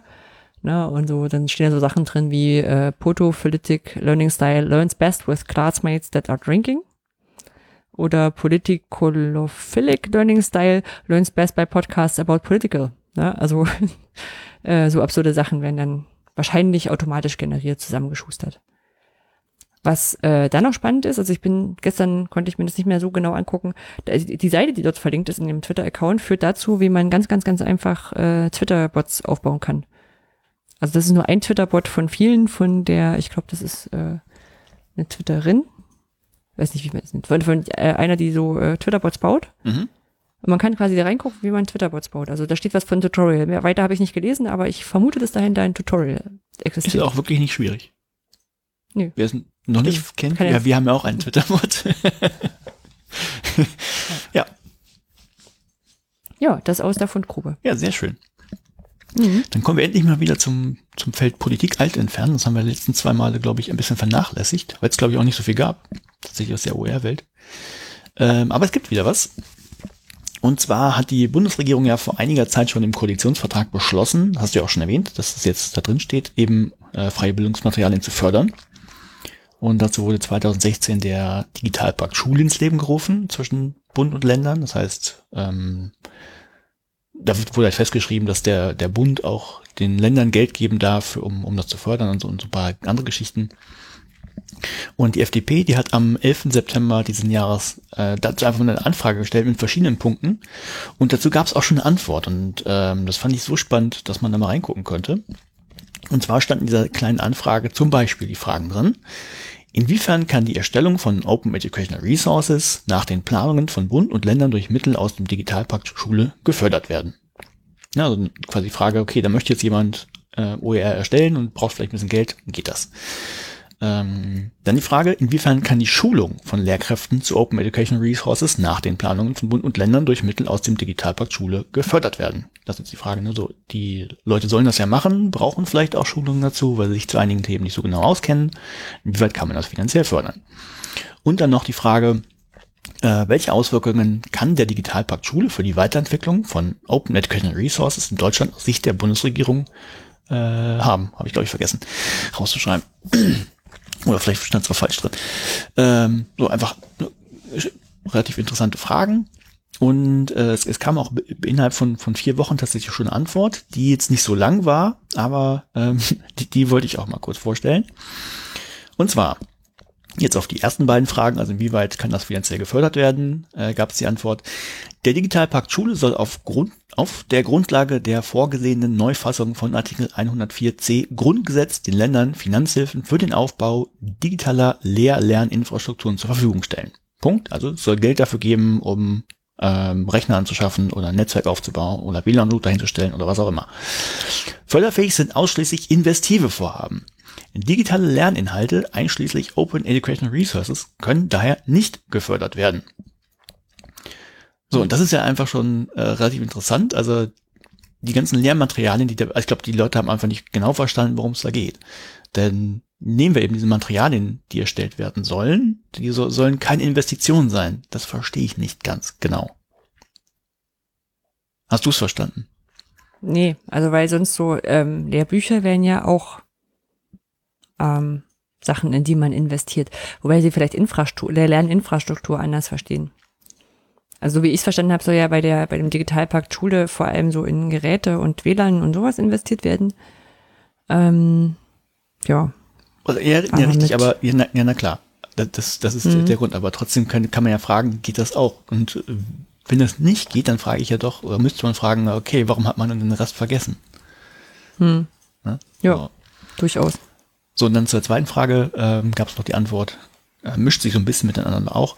Äh, der Aufbau digitaler Lehr- Lerninfrastrukturen und die Entstehung von Schulclouds sind eine wichtige Voraussetzung für die Wei- Weiterentwicklung von Open Educational Resources. Ne, also sagen sie, okay, Schulcloud, was auch immer man darunter verstehen will, wissen sie glaube ich auch noch nicht, aber Mega Moodle oder was auch immer. Naja, das Ding, was die HPI gerade aufbaut. Ja. Äh, Infolge der Etablierung digitaler Infrastrukturen erwartet die Bundesregierung, dass die Nachfrage für die Nutzung von OER und die Bereitschaft zur Erstellung und Weiterverbreitung von OER ansteigen. Ja. So. Das kommt dann schon so, weil die Leute das in ihrer Freizeit machen, oder? Wie verstehst du das? Nee, das ist, das ist äh, genauso, das überschneidet sich so ein bisschen mit dem ersten. Also warum, also die Leute sollen das machen, aber brauchen vielleicht Schulung für das. Das müssen sie aber genau, müssen sie in ihrer Freizeit machen, wird nicht irgendwie gefördert. Ähm, Also Ja. wird im Rahmen des Digitalpakts nicht gefördert. Wird ne? im also Rahmen die des Länder können ja Digitalpakts nicht trotzdem gefördert. Sachen machen. ja. Hm? Ja, ich weiß nicht, für mich ist das dann so eine, so eine halbe Sache. Wir stellen jetzt Infrastruktur hin, also wenn wir wirklich nur die Technik darunter verstehen, den Rest machen wir nicht. Und da habe ich mir die Frage verstellt, äh, ge- gestellt, vielleicht hinkt der Vergleich auch, aber dann, dann könnte man auch sagen, okay, wir bauen jetzt in bevölkerungsschwachen Gegenden wie Mecklenburg-Vorpommern, stellen wir jetzt ein großes Krankenhaus hin und stellen auch Maschinen rein, das sind ja Investitionen offensichtlich. Und dann kommt, kommt das Personal, kommt von alleine. naja, das Personal wäre schon da, wenn du es jetzt auf Schulen beziehst. Ne? Also Lehrer sind, Lehrerinnen und Lehrer, die sind ja schon vom Land finanziert und dort. Ja, aber du machst vielleicht, du stellst vielleicht ein neues Gerät rein. Okay, nehmen wir ich neue jetzt hier Geräte. So ein, ja. ja, genau. Und, und du kannst den Lehrerinnen und Lehrern oder beziehungsweise den, den Ärzten jetzt nicht ähm, die Schulungen dazu finanzieren, damit sie wissen, wie die neue Methode mit dem neuen Gerät angewendet werden kann. Ist dann irgendwie so ein halbes Ding. Ja. Ja, ist Manche richtig. Zumal, ähm, ja, ja, ja, ist vielleicht auch nicht richtig gut vollständig gefragt, beziehungsweise hier an der Antwort sieht man wieder die Lücke, ähm, ob denn nicht OER, also Copyright-geschütztes Material finanziert werden kann. Na, weil du, du ja auch meintest vielleicht, also in der ersten Antwort, Richtig. vielleicht haben sie auch falsch verstanden, ne, dass Open Educational Resources immer schön kostenfrei sind, weil die ja niemand erstellen muss in seiner Arbeitszeit. Ja, könnte sein. So, die sind ja da. Und dann ist die Frage, ähm, sind äh, Schulbücher digital oder nicht digital auch investive Vorhaben? Ja, Das ist, Ja. glaube ich, das ist sehr ein, ein interessanter Punkt. Also ich glaube, da ist tatsächlich so noch so ein, so ein Denken in der, in der alten Zeit. Ne, Also es geht nur um das Physische, irgendwie, genau wie gesagt, Bücher. Vielleicht ist das eine Investition, wenn man was in der Hand hat und irgendwie eine Marke draufkleben kann und sagen kann, hier, guck mal, das haben wir gekauft, jetzt haben wir es im Inventar. Und das geht halt bei, bei digitalen Sachen nicht. Ja. Anders auch Ich mal, glaub heißt, es ja, auch- heißt es ja auch immer, Bildung wäre eine Investition. Also in die Zukunft, ja, ja. ja, ne, ich meine, dann könnte man eigentlich sagen, okay, das ist jetzt auch nichts Greifbares. Aber ich sag mal so, für den, bei den Diskussionen um den Digitalpakt, ähm, da waren ja, ich glaube, Grüne und FDP auch, äh, zumindest habe ich von den beiden das gehört, ich glaube, kann sein, dass die Linken auch waren, ähm, die ja eigentlich überlegt haben, ob sie der Grundgesetzänderung, so wie sie ist, zustimmen sollen. Und zwar nicht, weil sie nicht wollen, sondern weil sie ihnen nicht weit genug ging. Mhm. Na, eben weil äh, Infrastruktur gefördert werden konnte, aber eben nicht, wenn ich das richtig verstanden habe, Weiterbildung für Lehrkräfte. Also das war ein so ein Problem und von daher ist, kann die Anfrage natürlich auch aus der Richtung gedacht sein, ähm, um die Leute nochmal drauf zu stoßen. Ihr hier habt ja OER reingeschrieben. Ja. Also müsste vielleicht der Digitalpakt das finanzieren und wenn er es nicht finanzieren kann, weil eben nur Infrastruktur gefördert wird, also was auch immer Infrastruktur dann in dem Moment ist, Mhm. ähm, dann sieht man vielleicht auch manchmal beim Beantworten von solchen Fragen, oh, da könnten wir vielleicht einen Fehler gemacht haben. Oder sollten es vielleicht doch noch aufweiten oder sowas. Na, die Anfragen haben ja selten, selten nur den Erkenntnisgewinn als Ziel, sondern haben ja überaus auch äh, oft das Ziel, die Leute auf irgendwas hinzuweisen. Ja. Ja, also wenn du nichts, nichts sagen kannst, dann formulier es als Frage. ja, Ja. stimmt. Ja, ja, ja. ja. Nee, das stimmt. Ich fand, ich habe es auch gelesen, es war ja auch vom äh, Bündnis Freie Bildung mit ähm, veröffentlicht worden und dazu Stellung genommen worden. Genau. Ähm, und das äh, passt da sehr gut und natürlich sind wir mit der Antwort nicht zufrieden. Naja, Ja, also einerseits mit der Antwort, andererseits natürlich mit den Voraussetzungen. Ich meine, es ist ja ist okay, wenn die Regierung sagt, ähm, wir machen jetzt diesen Pakt, ne, zwischen Bund und Ländern, der ja eigentlich nicht vorgesehen war im Grundgesetz, und wir sagen jetzt, wir können nur die Infrastruktur fördern. Das ist ja erstmal erstmal nichts Schlimmes. Mit Nur wenn es dann doch irgendwo nicht ins Gesamtbild passt, weil man auch sagt, wir wollen aber auch freie Bildungsmaterialien fördern, und dann geht das aber nicht. Ja, na gut, vielleicht mache ich es mir auch zu einfach. Hm. Nö, man muss dann schon nochmal irgendwann später nochmal nachhaken. Okay, pass auf, ihr habt gesagt, ihr könnt das leider in dem Digitalpakt nicht machen, dann ist das so. Ne? Ist ja nur ein Mittel. Wo, wo macht ihr das denn jetzt? Ne, weil ich sag mal jetzt auch von den, von den BMBF-Fördermaßnahmen, die es letztes Jahr gab, äh, wird jetzt die OR-Infostelle, die OR-Camps und das Jointly-Projekt weitergeführt. Und der Rest, also es kommt halt nichts nochmal, was extra ausgeschrieben wird. Ja.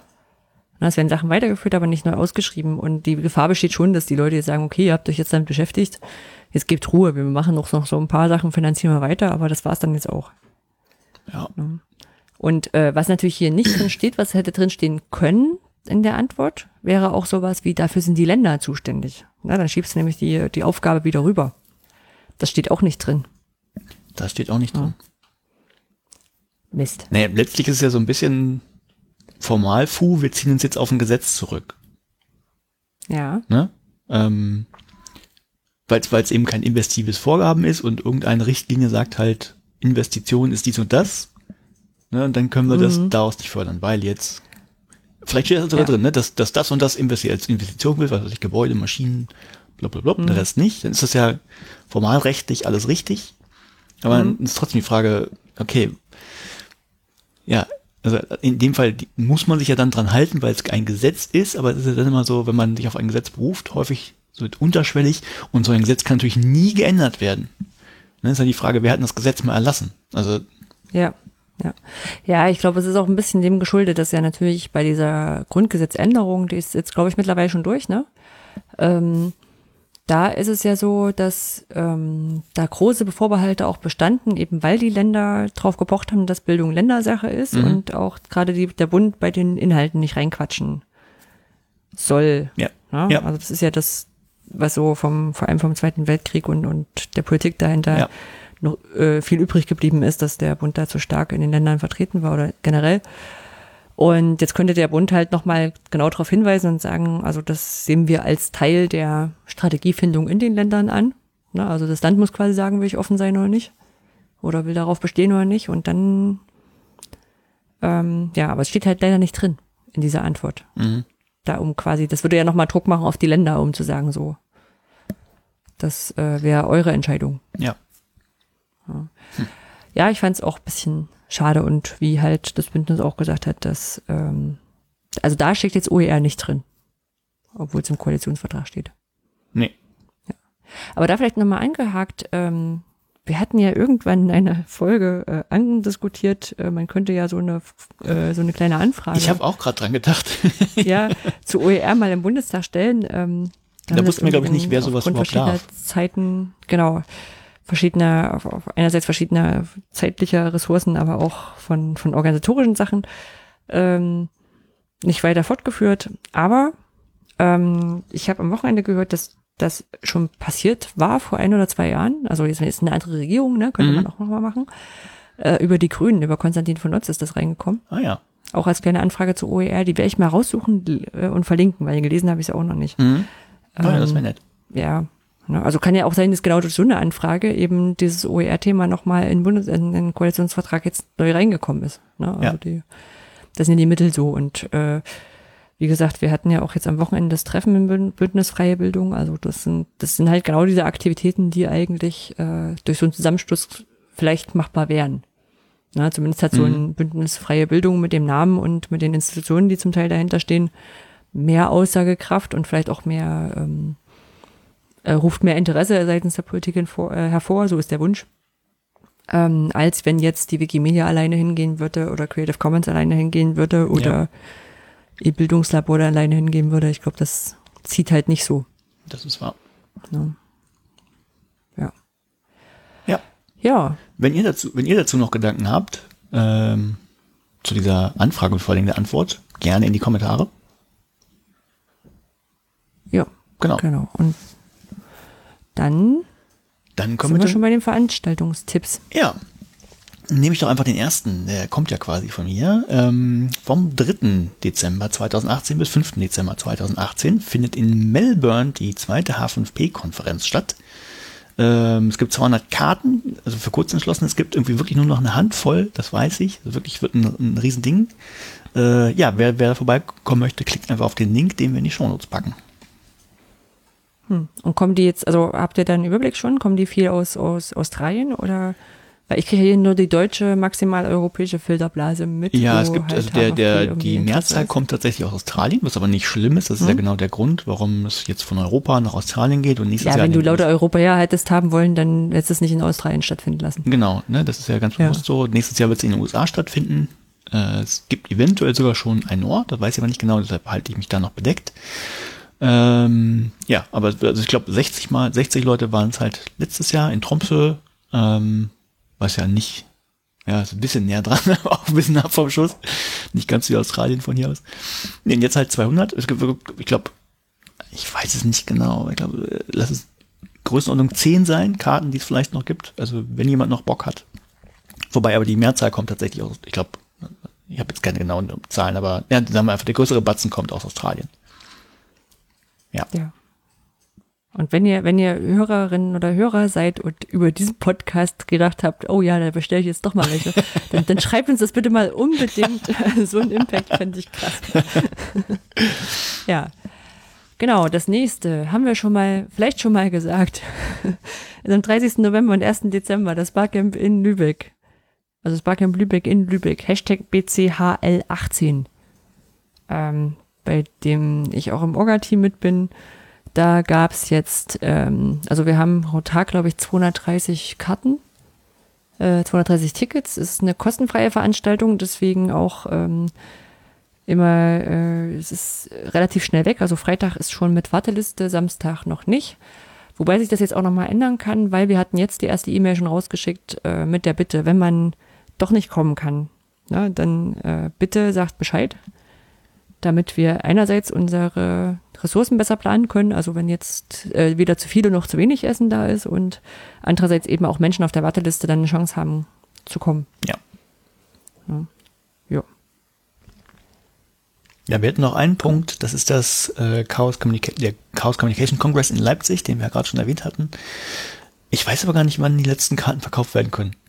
Also wenn, ihr, wenn ihr dahin Also wollt, nicht, ich kann mehr, es wenn wir, empfehlen. nicht mehr, wenn wir rauskommen. Ja. Also nicht mehr, also wenn, wenn der Podcast raus ist, ist es auf alle Fälle zu spät. Ja, okay. Also es ist, glaube ich, ist, glaube ich, heute Abend oder war Okay, dann- Freitagabend. Ja. Dann können wir Aber ich habe auch schon den Hinweis bekommen, wenn wir jetzt quasi keine Karten bekommen hätten, dass man da auf Twitter beziehungsweise auch auf, auf eBay Kleinanzeigen wohl äh, mal einen Blick mit drauf werfen kann. Das stimmt. Weil Das ja die auch. Menschen auch, es kommt Menschen ja auch Sachen dazwischen. Genau. Ansonsten könnt ihr euch zumindest die Vortragssachen, die es also gibt, in der Konserve angucken nachher. Das stimmt. Also ein paar Sachen werden bestimmt auch wieder live gestreamt und äh, ansonsten, genau, die zeichnen auch sehr vorbildlich auf. Ja, das ist auch, das ist ja ähm, mit wenig Zeitversatz, also wirklich mit im, im Stundenbereich, äh, ist das auch direkt Hm. online auf media.ccc.org, meine ich. Ja. Ja. Sehr schön. dann sind wir am durch, ne? Wow. Ja. Kommt mir heute gar nicht so lang vor, aber ich gucke gerade auf die Uhr, ist doch ganz schön lang. Ja. Ja, vielleicht ein gutes Zeichen. Ja, genau. Ähm, ich nehme an, wir nehmen vor Weihnachten noch eine Folge auf. Ja, wir sollten eine Folge noch voran Ist schon das Ziel. Genau. Und Also noch mal dann, ja, genau. Dann würde ich sagen, hören wir uns nächsten, äh, beim nächsten Mal. Genau, Kurz vor Weihnachten irgendwann. Ja, kurz vor Weihnachten. macht's dann. gut. Ciao. Tschüss.